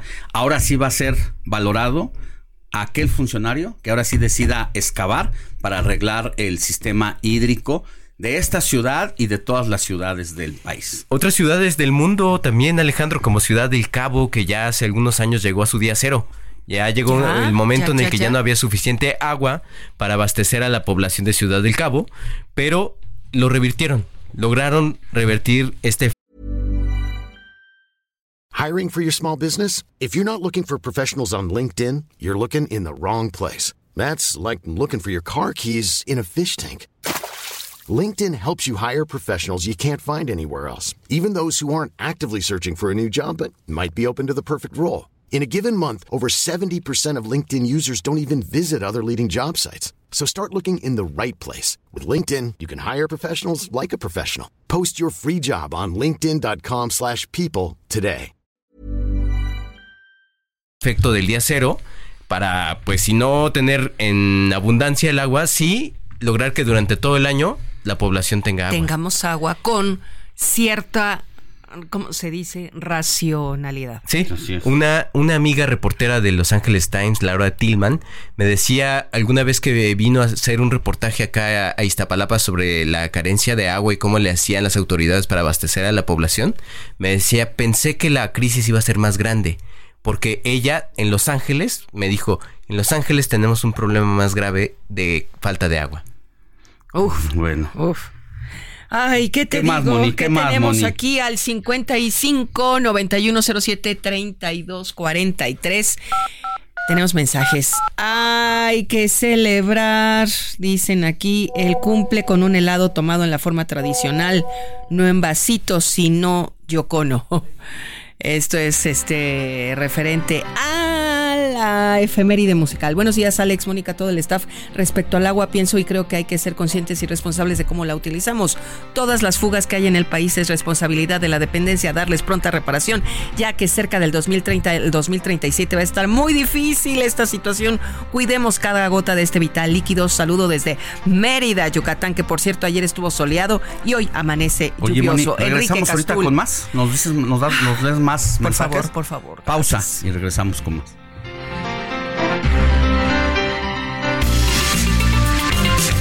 La noticia no descansa. Usted necesita estar bien informado también el fin de semana. Esto es Informativo El Heraldo Fin de Semana. Regresamos.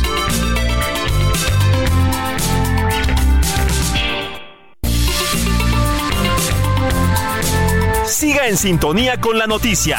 Alejandro Sánchez y el informativo Heraldo Fin de Semana. Continuamos.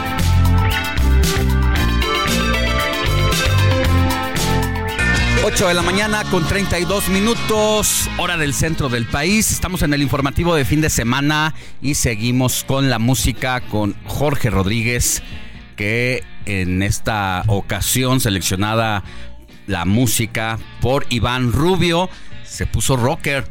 Así es, Alejandro, estamos escuchando este, que es el éxito de los Rolling Stones que más tocan en vivo, Jumping Jack Flash. Esto porque durante el 2006 en la playa de Copacabana, Brasil, el grupo de rock de los Rolling Stones ofreció un concierto gratuito al que asistieron más de 2 millones de personas. Sin embargo, el cuarteto estadounidense no logró batir el récord de 3.5 millones de personas que reunió en este mismo lugar el británico Rod Stewart en 1994. Pues muy bien. eh, ahora sí estuvo completamente rockera la selección. Muy bien, vale la pena. Son, pues, clásicos que hay que tener como referente, ¿no? Ahí voy a tener que hacer una corrección, Alex, porque te Dígame. dije que los Rolling Stones era el grupo estadounidense y no, son británicos. Son británicos, Son los británicos. abuelos. Así es. De más de 80 años, ¿no? Sí, que se sigue moviendo en el escenario como si tuviera 20. Impresionante y tantas leyendas que se han eh, hecho en torno a que incluso de que si se han inyectado sangre de no sé qué y que por qué está así. No, la verdad es que da mucho gusto ver a estos grandes músicos en, esa, en esas condiciones. Ya quisiéramos. Sí, sí, sí, es este Mick Jagger, ¿no? El vocalista de los Rolling Stones, que precisamente eh, incluso la banda, esta sí estadounidense californiana Maroon 5, tiene este éxito. Que se llama Move Like Jagger, reconociendo la, la, como dices, la vitalidad y la fuerza en el escenario que tiene Mick Jagger. eh, vocalista de los Rolling Stones y que por esta razón ahora estamos escuchando Jumping Jack Flash, eh, este éxito que es el más interpretado por los Rolling Stones en vivo. Gracias, mi querido Jorge. Regresamos más adelante con más música.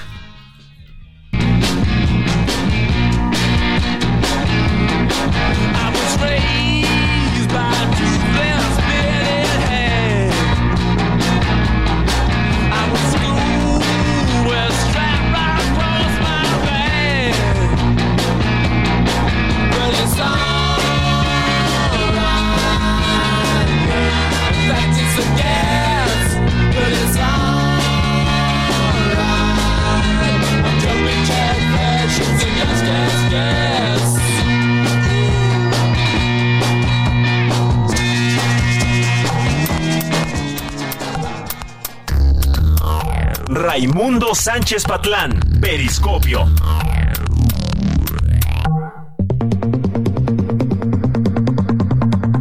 Buenos días, mi querido Alex. Te saludo con gusto a ti y a todo el auditorio de Heraldo Radio para comentarte que una nueva probadita de la ola rosa enfrentará el oficialismo el próximo 18 de febrero en más de 60 ciudades de México y el extranjero. ¿Esto por qué? Pues porque eh, la presidencia de la República está empecinada en eliminar los contrapesos, como son los órganos autónomos, y también incluso a desaparecer el Instituto Nacional Electoral, como todavía lo conocemos hoy. Y pues hay que decir, Alex, que nadie se equivoque, esta llamada Marcha Nacional por nuestra democracia no es una movilización contra el presidente López Obrador, pese a que es el autor intelectual de ese intento de exterminio institucional disfrazado de transformación. Se trata, en efecto, de una protesta a favor de las instituciones que todavía sostienen la ahora debilitada democracia mexicana y sí, en contra de cualquier proyecto que se proponga destruirlo, sea quien sea él o la que lo enarbole.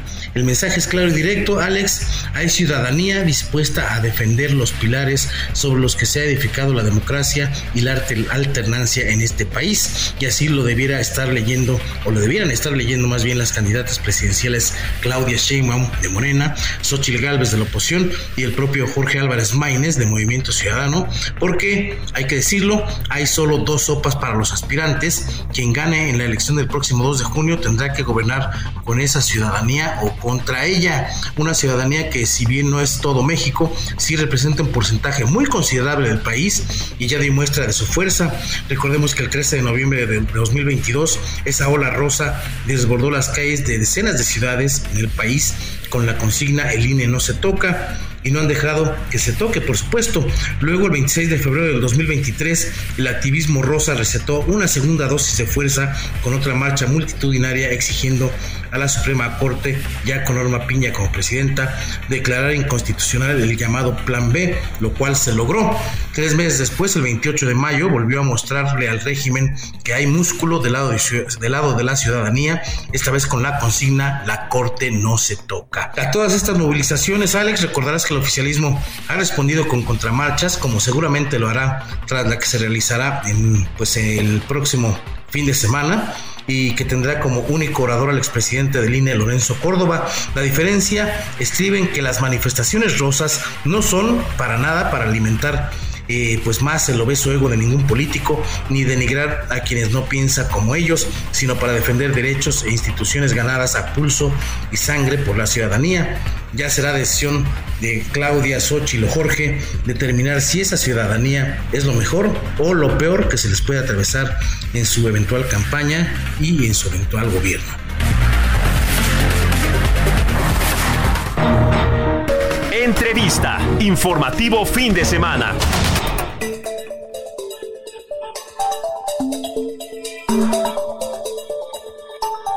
8 de la mañana con 39 minutos, hora del centro del país. Seguimos en el informativo de fin de semana. Mire, desde hace más de seis años, Verónica Delgadillo García, de Movimiento Ciudadano, como diputada federal, como senadora, mantuvo el dedo en el renglón de manera insistente sobre la violencia infantil, como uno de tantos temas que ha llevado al Congreso mexicano. Y hablaba de la violencia que representa el matrimonio infantil. Compartió un dato en alguna ocasión que debería de paralizar al mundo y también habría que moverlo a tomar una acción muy importante porque tan solo en 2017, esto lo comentaba en el 2018, 15 millones de niñas se casaron siendo menores de 18 años. Y eso pues representa que una niña se casa en el mundo cada dos segundos y el problema eh, es lo que sucede cuando ya se casan porque su desarrollo físico y emocional se ve truncado, porque también se trunca el pleno ejercicio de sus derechos fundamentales. Y en México, decía, no es la excepción. De acuerdo a diferentes organizaciones, en ese momento, destacaba que somos el país número 8 en el índice de niñas que se casan siendo menores de 18 años. Una de cada cuatro niñas mexicanas se casa siendo menor de edad. ¿Y sabe qué es lo más triste? Que en muchas ocasiones se casan obligadas u obligados por decisiones de los padres. Muchas ocasiones bajo el argumento de que es usos y costumbres y entonces se le llama en alguna en algunos lugares el asunto de la dote, donde prácticamente es un intercambio. Yo te doy a mi hija, tú qué me vas a dar a cambio, una vaca, un borrego, cuántas gallinas. Así de cruel este tema del que nos hicimos de la vista gorda muchos muchos años. Y la buena noticia es que este tema impulsado por Verónica Delgadillo ya logró modificaciones al artículo 2 de la Constitución para proteger a menores de edad contra el matrimonio infantil. El dictamen se aprobó esta semana con unanimidad de 74 votos y fue remitido a la Cámara de Diputados para que se continúe con su trámite constitucional. Yo agradezco que esté con nosotros en la línea telefónica a Verónica Delgadillo senadora con licencia y aspirante a la alcaldía de Guadalajara, que conociéndola seguramente se mostró feliz, sensible y que eso además la compromete a seguir luchando por cambios en beneficio de la sociedad. Querida Vero, qué gusto saludarte, buenos días. Muy buenos días, mi querido Alex. El gusto es mío de estar contigo, porque ya te extrañaba estar contigo y con tu auditorio. Y además, Alex, en un tema tan sensible y tan importante que has puesto sobre la mesa y que esta semana tuvo un avance muy importante en nuestro país, que es la prohibición del matrimonio infantil, pero también desde los usos y costumbres. Yo creo que esta es una gran noticia, Alex, una gran noticia para las infancias, una gran noticia para México. Sí, digo, yo también te extrañaba, pero te veo muy activa de aquí para allá y sé que estás haciendo lo, lo propio, muy contenta. Y de verdad que cuando ocurrió esto, pues dije, es una buena noticia. Y qué bueno que se esté llevando a cabo porque creo que nos estábamos rezagando mucho en esa temática, Vero, y lo estábamos ignorando para lo que representa para cada una de las vidas de los chiquillos, las chiquillas y que pues será una normalidad que debemos ir cambiando precisamente. Sí, hay que pensar en los efectos que tiene en la vida de las niñas y de los niños un matrimonio infantil. Las niñas y los niños lo más importante que tendrían que estar haciendo es pensando en sus sueños, en qué hombres y mujeres quieren ser, en estudiar, en alimentarse bien. Esas tendrían que ser las principales preocupaciones de las niñas y niños en nuestro país. Pero si bien avanzamos hace algunos años y logramos prohibir el matrimonio infantil, faltaba trabajar en los usos y costumbres, Alex. Y, estos niños y estas niñas, como bien los dijiste, que son intercambiados y arreglados en matrimonios por una vaca, por unas gallinas, por 35 mil pesos, ponen su desarrollo eh, en un plano totalmente adverso para ellos, porque luego se tienen que hacer responsables de un hogar, de ser padres y madres cuando no tienen esas capacidades desarrolladas y cuando, repito, lo más importante que tendrían que estar haciendo es desarrollándose como seres humanos. Estos matrimonios infantiles acentuaban o acentúan la pobreza, acentúan la desigualdad, acentúan las violencias. Y esa, esa realidad que, como bien dijiste, había pasado desapercibida por mucho tiempo, hoy se pone al frente y se pone eh, la importancia de que se prohíba esta práctica. Porque, Alex, yo soy una mujer convencida de que es importante combatir en prácticas, en ideologías que están arraigadas en estereotipos de género que lastiman a las personas. Entonces creo que hoy el Senado de la República da un paso muy importante que yo estoy segura que también las y los diputados van a votar a favor para que esto ya se pueda concretar en México. Repito, lo más impactante es, las consecuencias que tienen la vida de estos niños y de estas niñas y si queremos tener infancias que se puedan desarrollar plenamente y sobre todo construir un México más justo y más igualitario, Alex, este tipo de prácticas tienen que quedar totalmente prohibidas y no con la, la excusa de que se debe a un uso y costumbre de algunas comunidades. Ahora, ¿Qué sigue? Ya sé, independientemente de que la iniciativa ha sido turnada a la Cámara de Diputados y que los legisladores del Palacio Legislativo de San Lázaro deberán hacer lo propio a lo que hicieron los senadores, ¿cómo implica en la vida cotidiana de los padres de familia que vivían con este chip de que era todo una normalidad y que prácticamente ya estaban esperando así, de crudo, lo voy a decir, pero porque me tocó hacer muchos reportajes de esta temática desde el año 2000 en la montaña alta de Guerrero y en otras comunidades del país, donde prácticamente esperaban a que la niña estuviera lista, según ellos, para hacer el intercambio y entregar eh, bajo el arreglo con el vecino, no importaba si tenía 50, 60 años y la niña 14 o 15, ¿Cómo se cambia ese chip en comunidades donde es natural y que no les importa lo que digan los diputados, los senadores? ¿Cómo acompañar esta medida que es apenas, yo creo, el primer paso? Mira, eh, como bien dijiste, falta el proceso legislativo que concluya y que sea publicado en el diario oficial de la Federación. Pero lo más importante es que estas comunidades que después iban a los registros civiles amparados en sus usos y costumbres, para hacer estos procedimientos ya no van a tener eco y ya no van a tener un sustento legal para poderse llevar a cabo.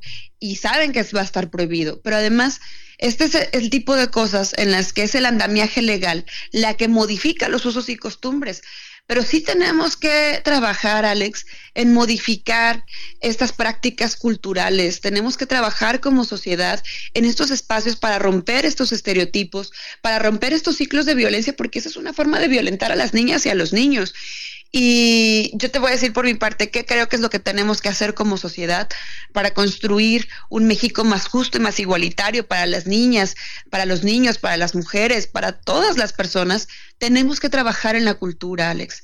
No podemos limitarnos solo a las leyes, porque las leyes avanzan y avanzan a veces a un ritmo distinto del que necesitamos eh, por todos los procesos que tiene que llevar una ley. Yo te puedo decir de manera personal que esta lucha y causa que, como bien compartiste, la tengo desde hace muchos años, que en mi caso lucha como niña, eh, que yo invito a la gente que conozca este movimiento, que inició primero para prohibir el matrimonio infantil hoy ha tomado una dimensión mucho más amplia y lo que busca es eso, incidir en las personas, incidir en la conciencia de las personas y trabajar de la mano con hombres y mujeres para construir un México, repito, con mejores condiciones, más justo y más igualitario. Entonces, Alex, yo creo que el siguiente paso también nos toca a todas las personas. Nos toca en generar conciencia, nos toca en entender que este país merece que sus niñas y niños tengan condiciones para desarrollarse plenamente. Y esto es prohibir su matrimonio, pero también hacer todo lo que está en nuestras manos para que su máxima preocupación sea qué hombres y qué mujeres se quieren, en qué hombres y qué mujeres se quieren convertir.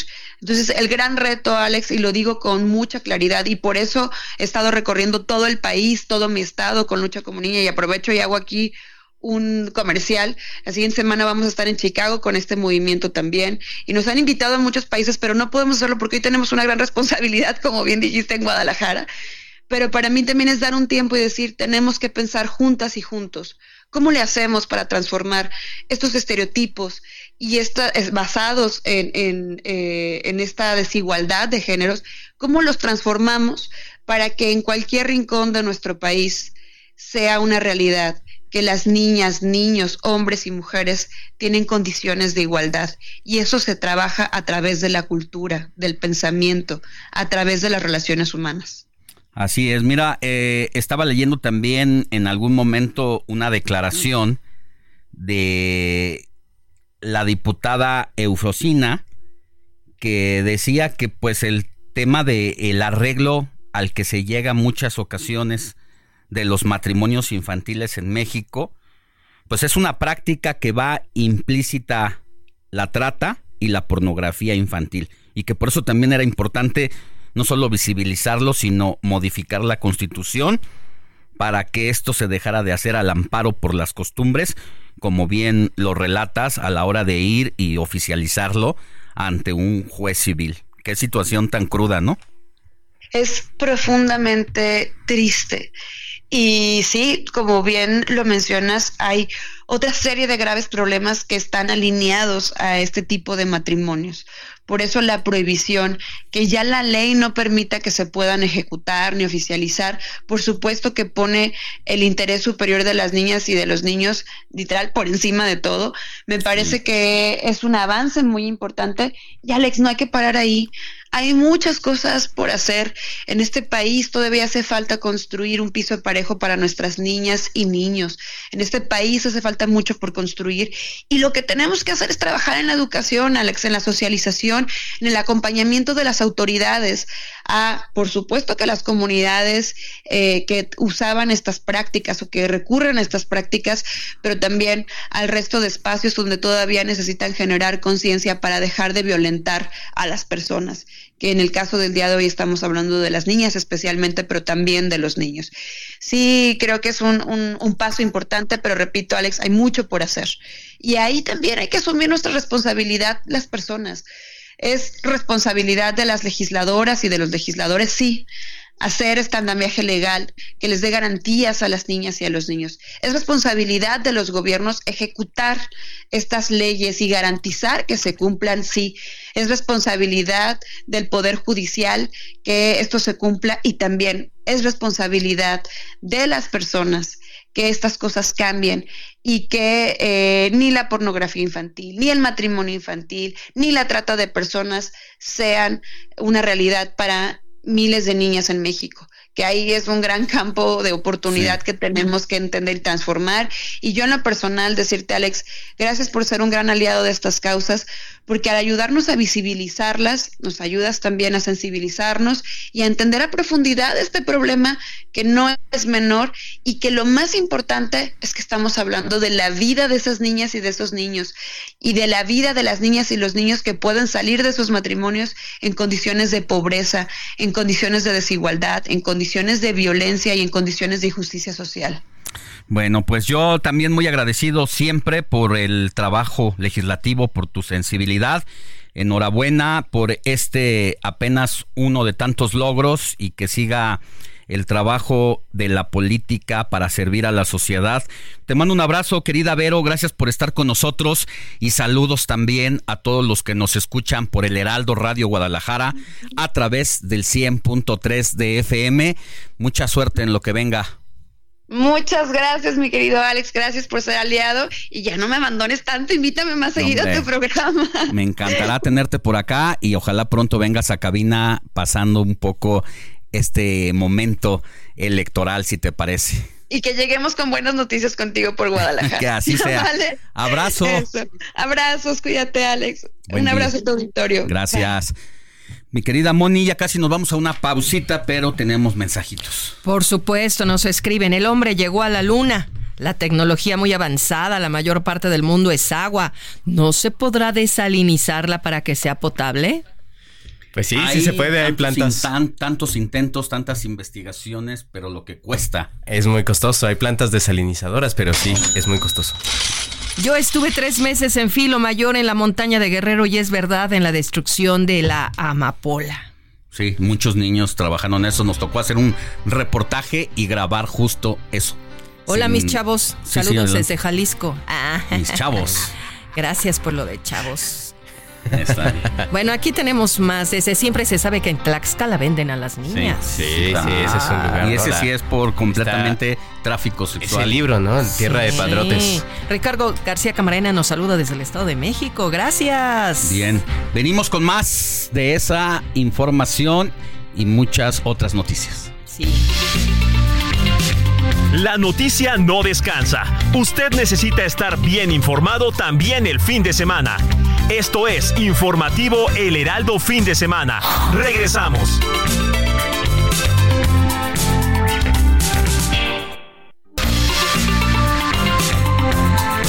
Siga en sintonía con la noticia. Alejandro Sánchez y el informativo Heraldo Fin de Semana. Continuamos.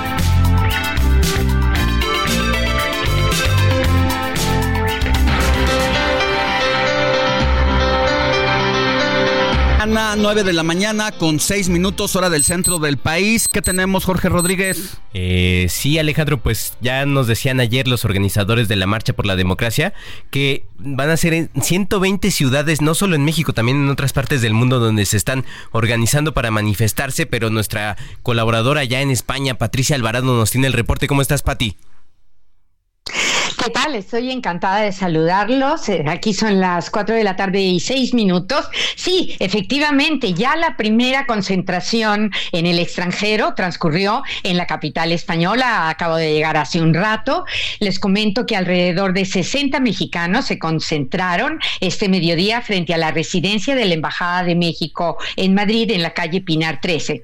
De esta manera se unieron al llamamiento de la Marcha por la Democracia que se desarrolla, como saben, este domingo. En la capital española, los manifestantes portaron pancartas con lemas como Yo sí voy a la marcha, en democracia ni un paso atrás, y llevaban una bandera de México que extendieron en varios momentos. La concentración transcurrió pacíficamente, incluso cantaron el himno mexicano y Cielito Lindo. También corearon consignas por la democracia, dieron vivas al voto libre, vivas a México y a España.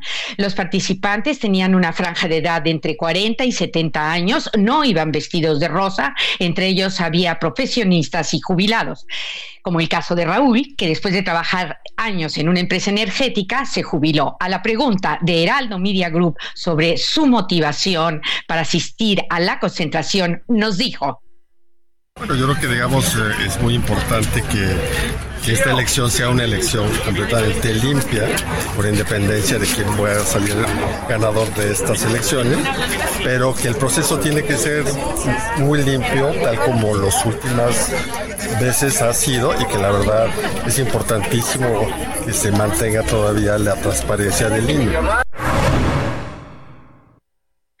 La manifestación estuvo rodeada por un importante cinturón de seguridad para garantizar el desarrollo normal. Los agentes preguntaron si tenían permiso de la delegación del gobierno de Madrid, ya que aquí para más de 20 personas para una concentración se requiere un escrito. Dado que la concentración fue convocada por redes sociales, no había ningún organizador y ningún permiso, así que la policía esperó pacientemente a que se disolviera la manifestación. Alguna pancarta se salió de tono, pero es anecdótico. Entre los asistentes se pidió diálogo, no polémica política y mantener el espíritu de convivencia armoniosa para respetar la consigna. Democracia. Alex. Muchas gracias, Patti Alvarado. Cuídate mucho y seguimos pendientes de aquí en una hora más del informativo de fin de semana por si pasa algo importante. Por favor, haznoslo saber, nos comunicamos de inmediato. Por supuesto, estaré muy atenta. Tenemos aquí un domingo primaveral después de un temporal que, sí. que ya no podíamos más. Eso también ha favorecido el buen tiempo, ¿eh? Para que se acerque la gente. Bueno, ese es, ese es Muy uno- bien, es- Alex. Es y ocurre exactamente lo que en la Ciudad de México. Ayer amanecimos con un chipi chipi que estuvo casi hasta el mediodía y ahora pues el, eh, está fresco, pero en condiciones pues para los organizadores y para quienes quieran marchar en esta movilización. Te mando un abrazote. Igualmente, muchas gracias y lindo domingo. Sigue a Alejandro Sánchez en Twitter. Arroba Alex Sánchez MX.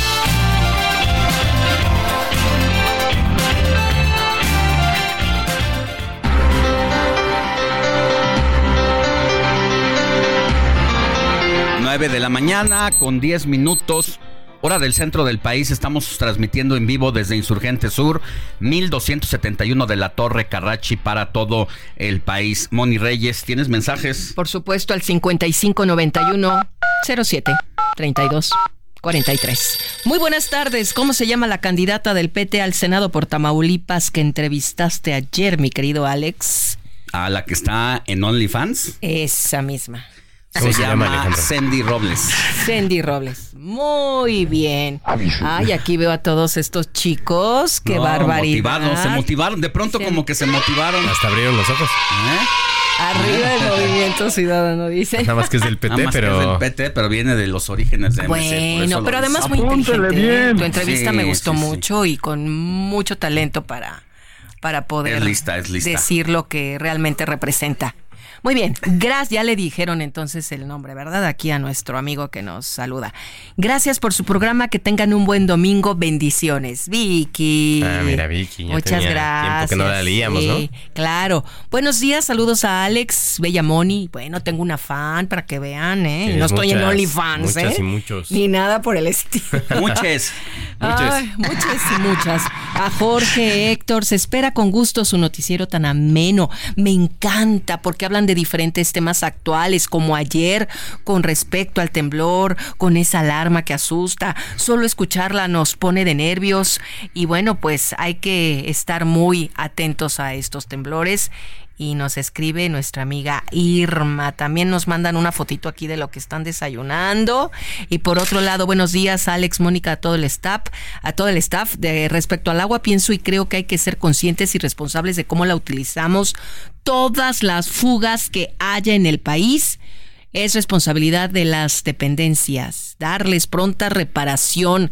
Se acerca el 2030 al 37 y va a estar muy difícil. Moni, si me permites te voy a interrumpir ahí en ese mensaje, precisamente para hablar sobre este tema del que nos están escribiendo, el tema del agua, porque en la semana el presidente Andrés Manuel López Obrador hizo una propuesta sobre eh, la a una pregunta expresa de si hay escasez en la Ciudad de México, dijo todo está bajo control, pero en todo caso estamos haciendo los estudios necesarios para eh, perforar pozos cerca del Aeropuerto Internacional Felipe Ángeles y también las gestiones necesarias para traer agua desde el estado de Hidalgo.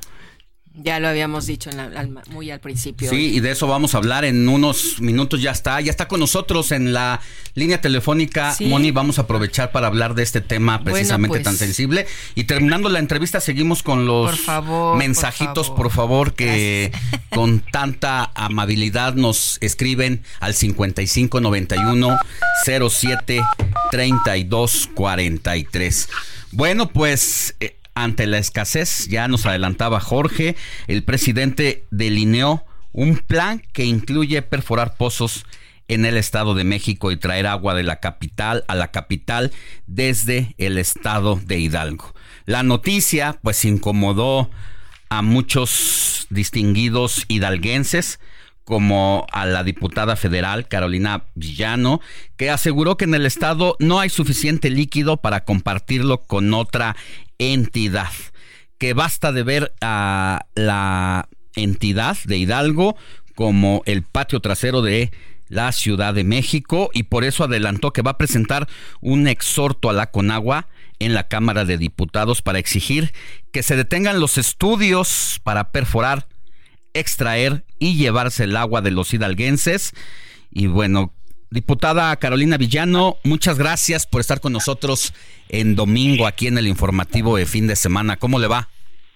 Muy bien, Alejandro, gracias. Y bueno, ustedes muy trabajadores todos los días, ahí están. Y yo eh, agradecida que me inviten y con mucho gusto platicamos de este tema que es tan, tan delicado para todos, no solo para los hidalguenses. A ver, eh, vamos a empezar precisamente por esta, este tema de el- la exportación, por decirlo de esa manera, de allá para acá, la importación a la Ciudad de México. Actualmente, Hidalgo comparte agua con los chilangos. Sí, nosotros tenemos una batería grande de pozos que están en Tizayuca. Es un agua que desde 1977 se llevan a la Ciudad de México y una parte al Valle de, al Estado de México. Toda esa zona es una zona agrícola. Eh, imagínate, alrededor de esos pozos tenemos muchísimas hectáreas, miles de hectáreas, que son de temporal. O sea, podríamos tener nuestro propio riego, son de temporal.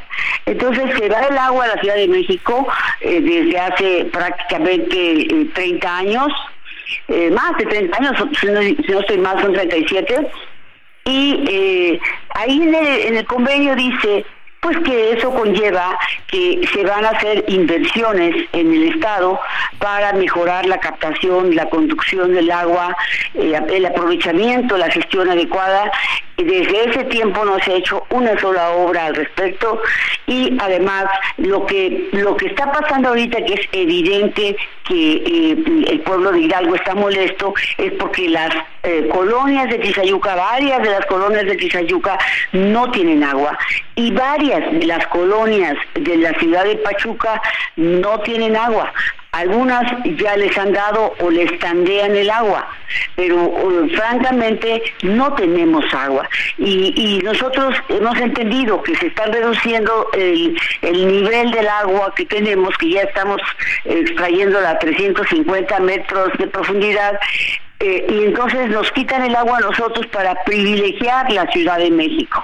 Por eso eh, yo sí hago mucho énfasis en que la candidata oficial debería de tener vergüenza, porque ella fue jefa de gobierno y ella podía haber hecho perfectamente un trabajo coordinado con los gobernadores tanto del Estado de México, que, eh, que salió, era muy amigo suyo, y el Hidalgo también era su amigo, que no eran de su partido, hoy más aún lo son. Entonces hay más condiciones de diálogo, eso lo deberíamos entender, para actualizar ese convenio y darle un trato justo a Hidalgo. Hidalgo tiene agua en el lado de, de de Progreso, pero es un agua que para que pueda convertirse en un, un producto, eh, proyecto importante, sí le hace falta una buena inversión. Se calculaba por ahí del 2018 que con 20 mil millones era, se hacía un proyecto integral.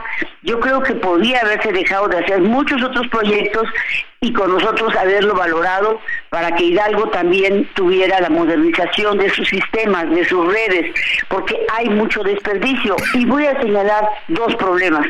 Eh, tenemos un huachicol de agua que yo me atrevería a decir que es mayor que el huachicol que tenemos hoy de gasolina. Las empresas y, los ricos se roban el agua, tienen sus pozos. En todos lados de, de nuestro estado así sucede aquí, incluso en el Valle del Mezquital, sin embargo, se hacen que no ven y se arreglan con la Conagua este país tiene un problema de orden. Entonces el presidente sale con una ocurrencia, con un solo propósito, salvar a su candidata oficial de que no deje de tener agua en la Ciudad de México y no le importa que los hidalguenses nos quedemos sin agua, porque al fin y al cabo eh, nuevamente nos aplica, son menos, los vamos a inundar, son menos, los dejamos sin agua y ese trato no lo vamos a permitir más. A ver, diputada, eh, el gobernador de la entidad es de extracción morenista y casi nadie le dice no a los planes del presidente y de su administración. ¿Qué ha pasado con el gobernador? ¿Ya se pronunció? Eh, ¿Ustedes demandan que el gobernador actúe firmemente en defensa de los intereses de los hidalguenses? ¿Cómo está ese tema hasta este momento? El gobernador debe defender al pueblo de Hidalgo un gobernante es empleado de la población. El gobernador está queriendo quedar bien solamente con Claudia Sheinbaum y con el presidente de la República, no con el pueblo de algo al que se debe. Y digo esto porque él declaró que sí hay agua suficiente para darle a la Ciudad de México. Es vergonzoso. Que vaya a Punta Azul, que vaya a la colonia eh, Prieta, que vaya a la colonia San Antonio, entre otras colonias, y que les pregunte si tienen agua. Así como San Javier llegó a no tener agua por dos, eh, tres o cuatro días, pues eh, perdón, pero no está pasando lo que él piensa, o no vive aquí, o qué le pasa. Nosotros no tenemos agua, que nos explique por qué no tenemos agua. Entonces, no puede andar ofreciendo agua afuera. Primero están los de casa, primero su pueblo, primero Hidalgo. Y del otro lado, el también el presidente de la República le ordena darle agua a Querétaro de la décima PAN. Yo voy a exigirle al gobernador que para cualquier cosa de estas se consulte a los pueblos indígenas.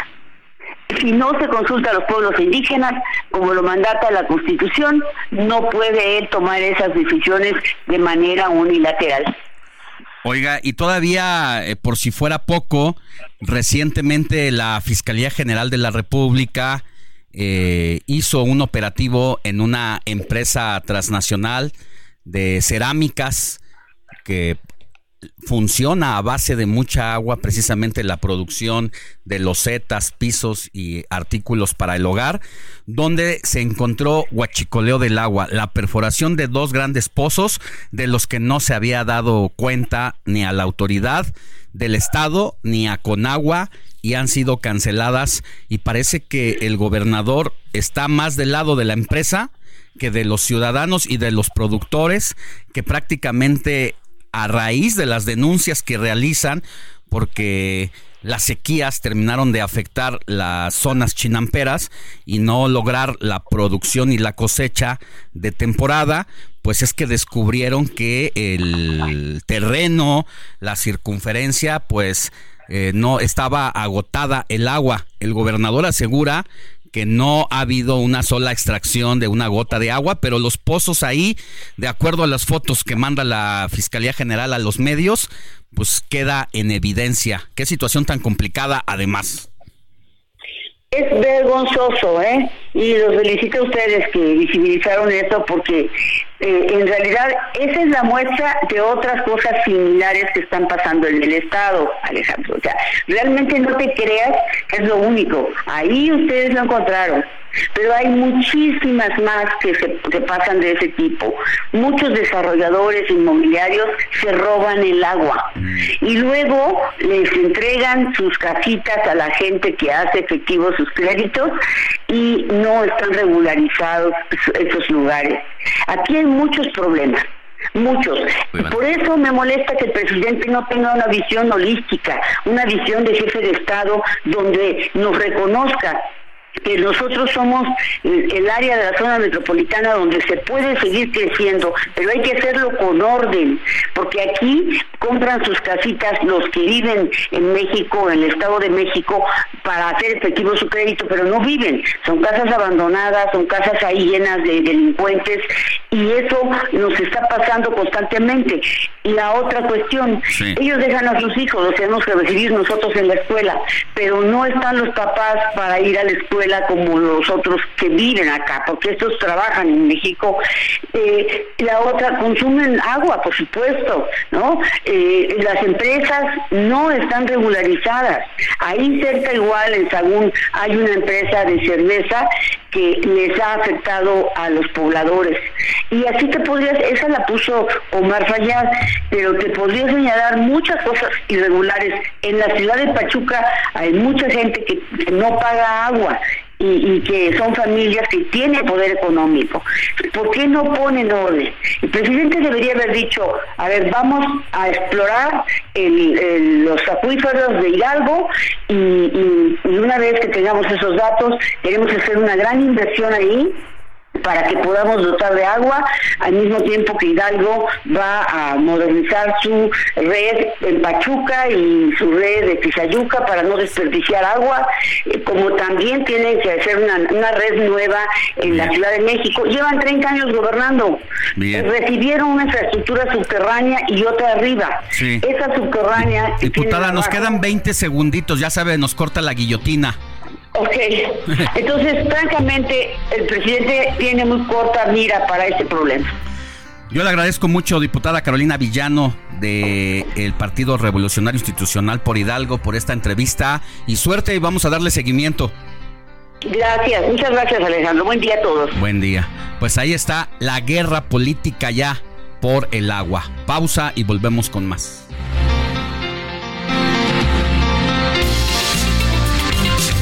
La noticia no descansa. Usted necesita estar bien informado también el fin de semana. Esto es Informativo El Heraldo Fin de Semana. Regresamos.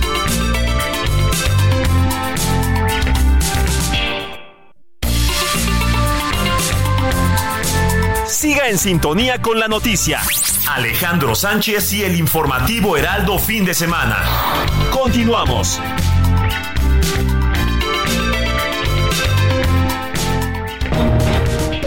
Entrevista. Informativo Fin de Semana.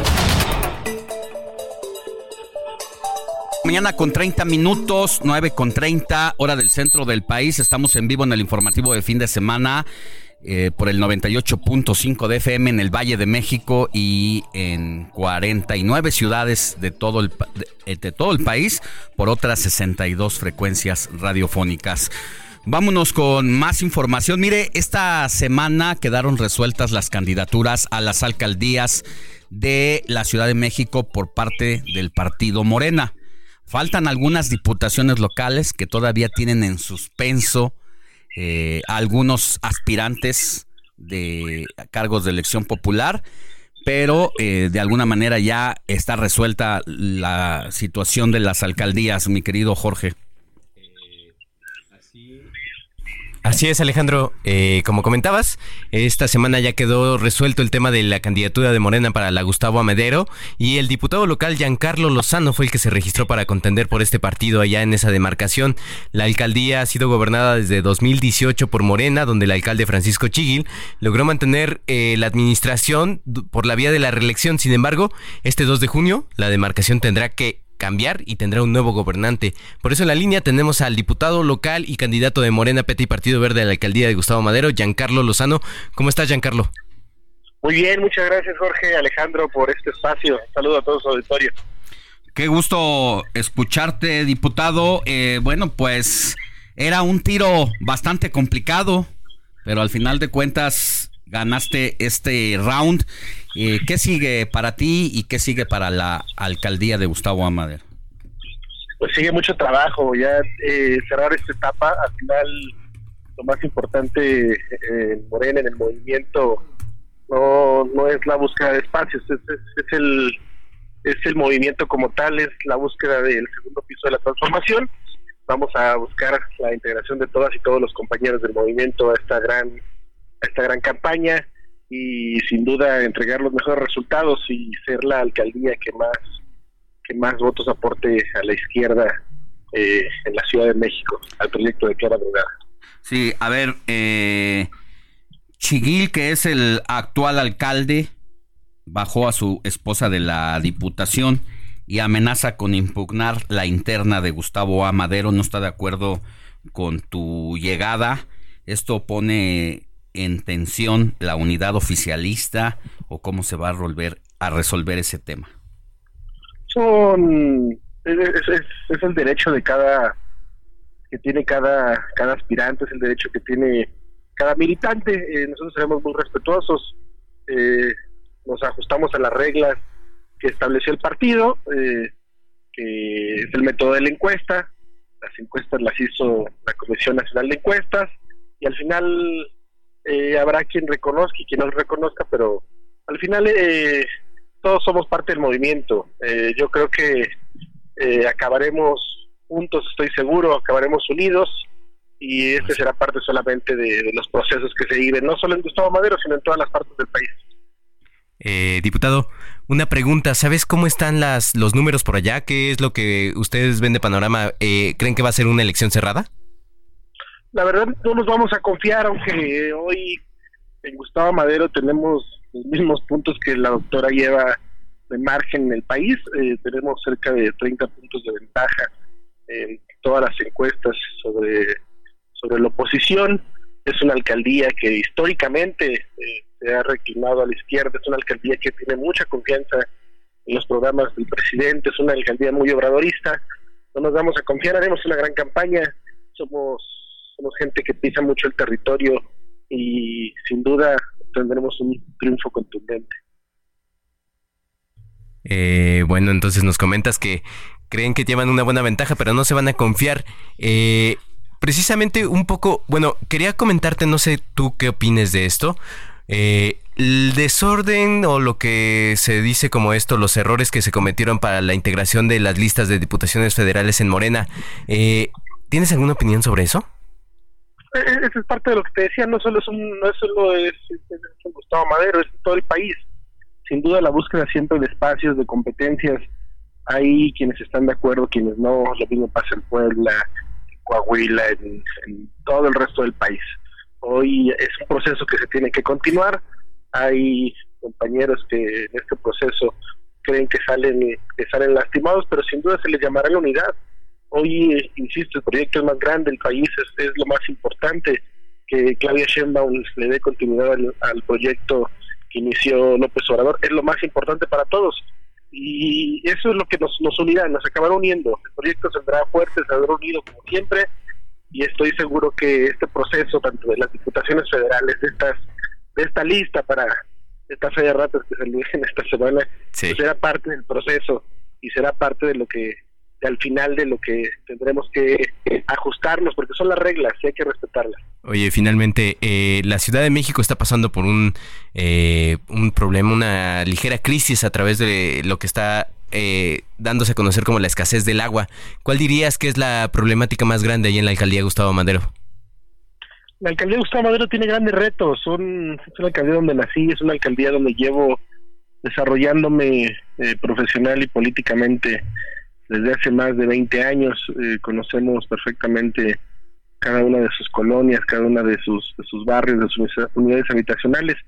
Son, son diversas, desde un poco resolver y entrarle fuerte a los temas de inseguridad, eh, resolver eh, problemas básicos de infraestructura y también en algunas partes como los Aragones, pues nuestra zona de Aragones, resolver este este programa, este problema y entrarle a la infraestructura para resolver la red hidráulica.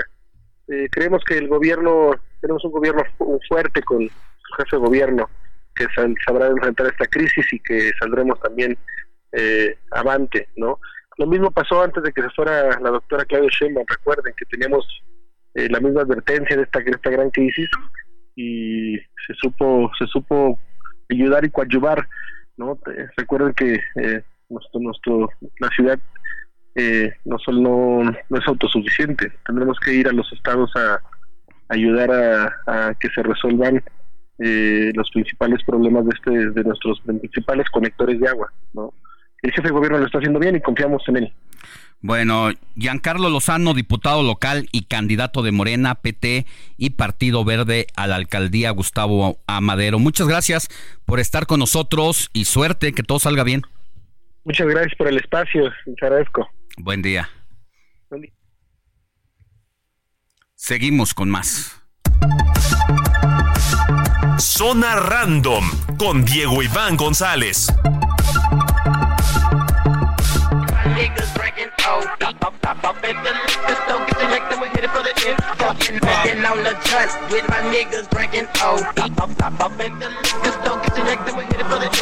I'm tryna fuck something right now. That little hoe, she tryna fuck something right now. I'm, tryna fuck something right now. That little hoe, she tryna fuck something right now. Shot wanna fuck, whoa. I'm in the hop on. Shawty wanna fuck, well, I'ma let her hop on some. Shawty wanna fuck, well, I'm letting hop on some. Shawty wanna fuck, well, I'm letting hop on some. Ooh, right now.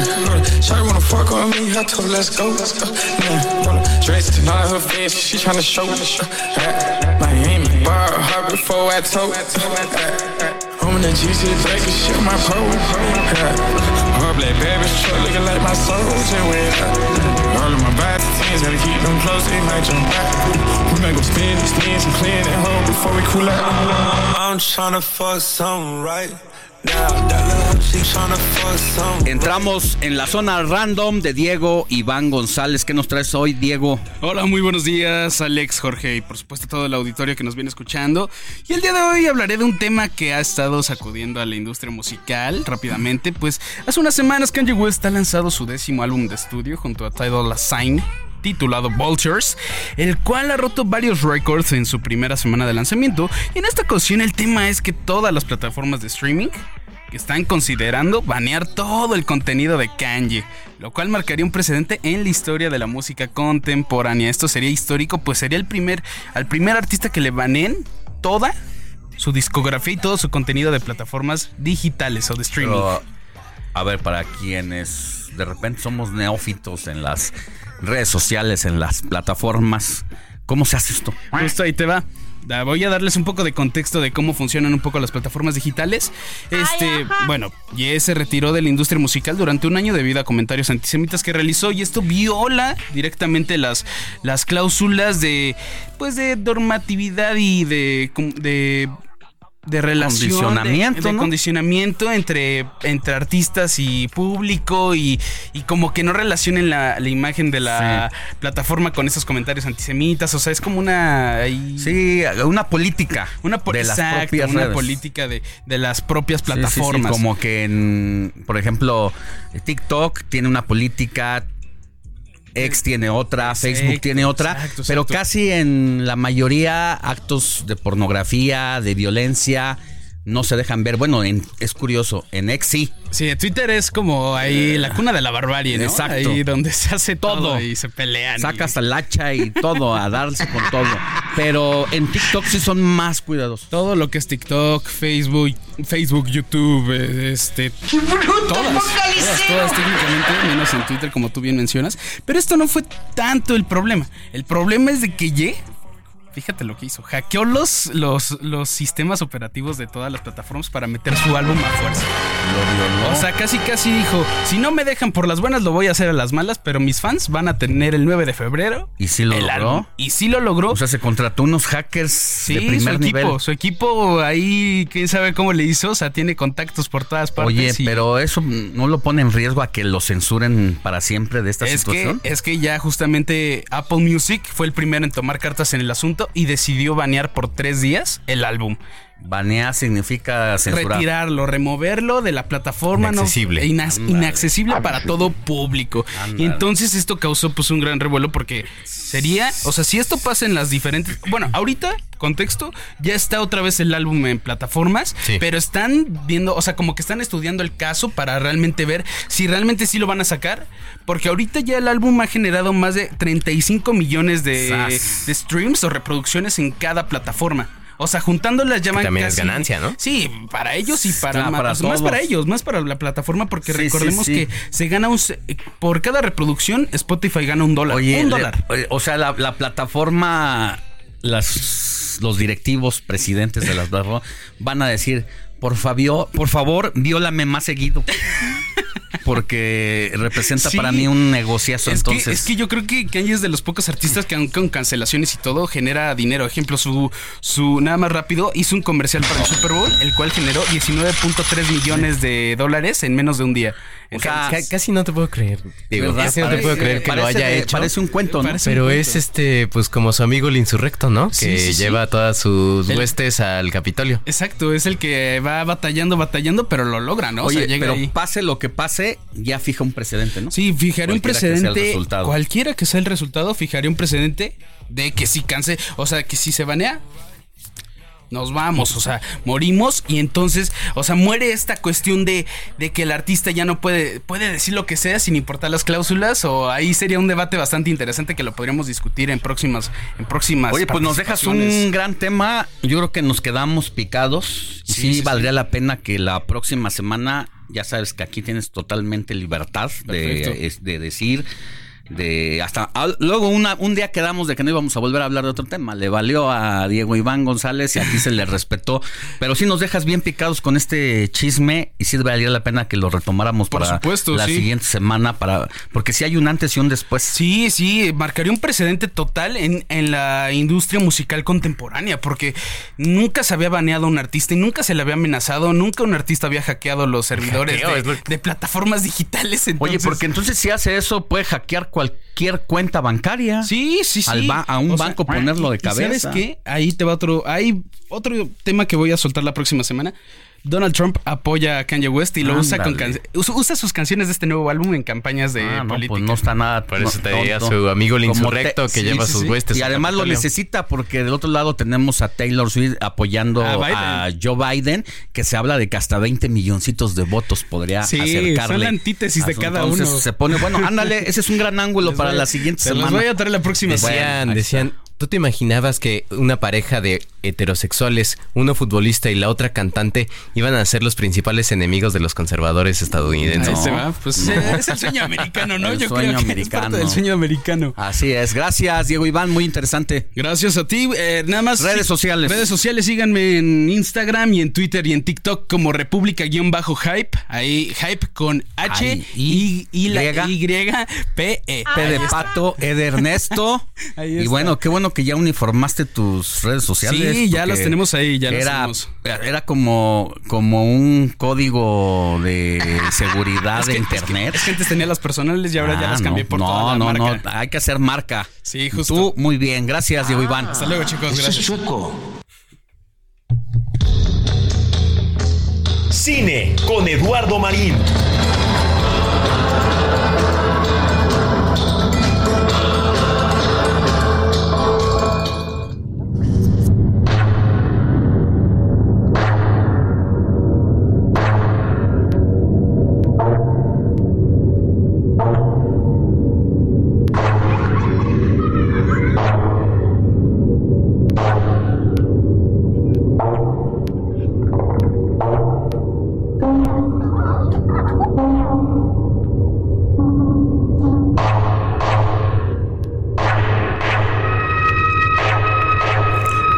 Que es un tráiler, un, un tráiler silencioso.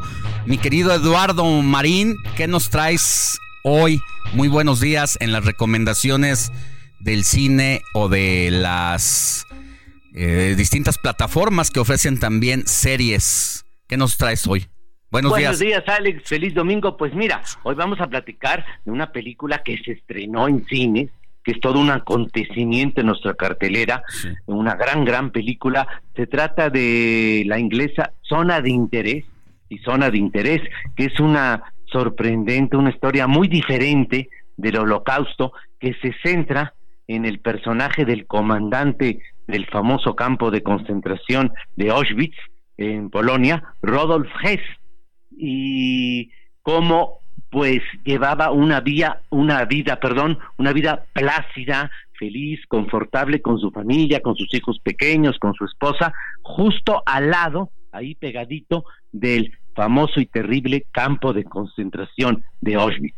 Está basada en la novela de Martin Amis, uno de los grandes escritores contemporáneos, que por cierto murió hace un año justo cuando la película se estaba estrenando en el Festival de Cannes.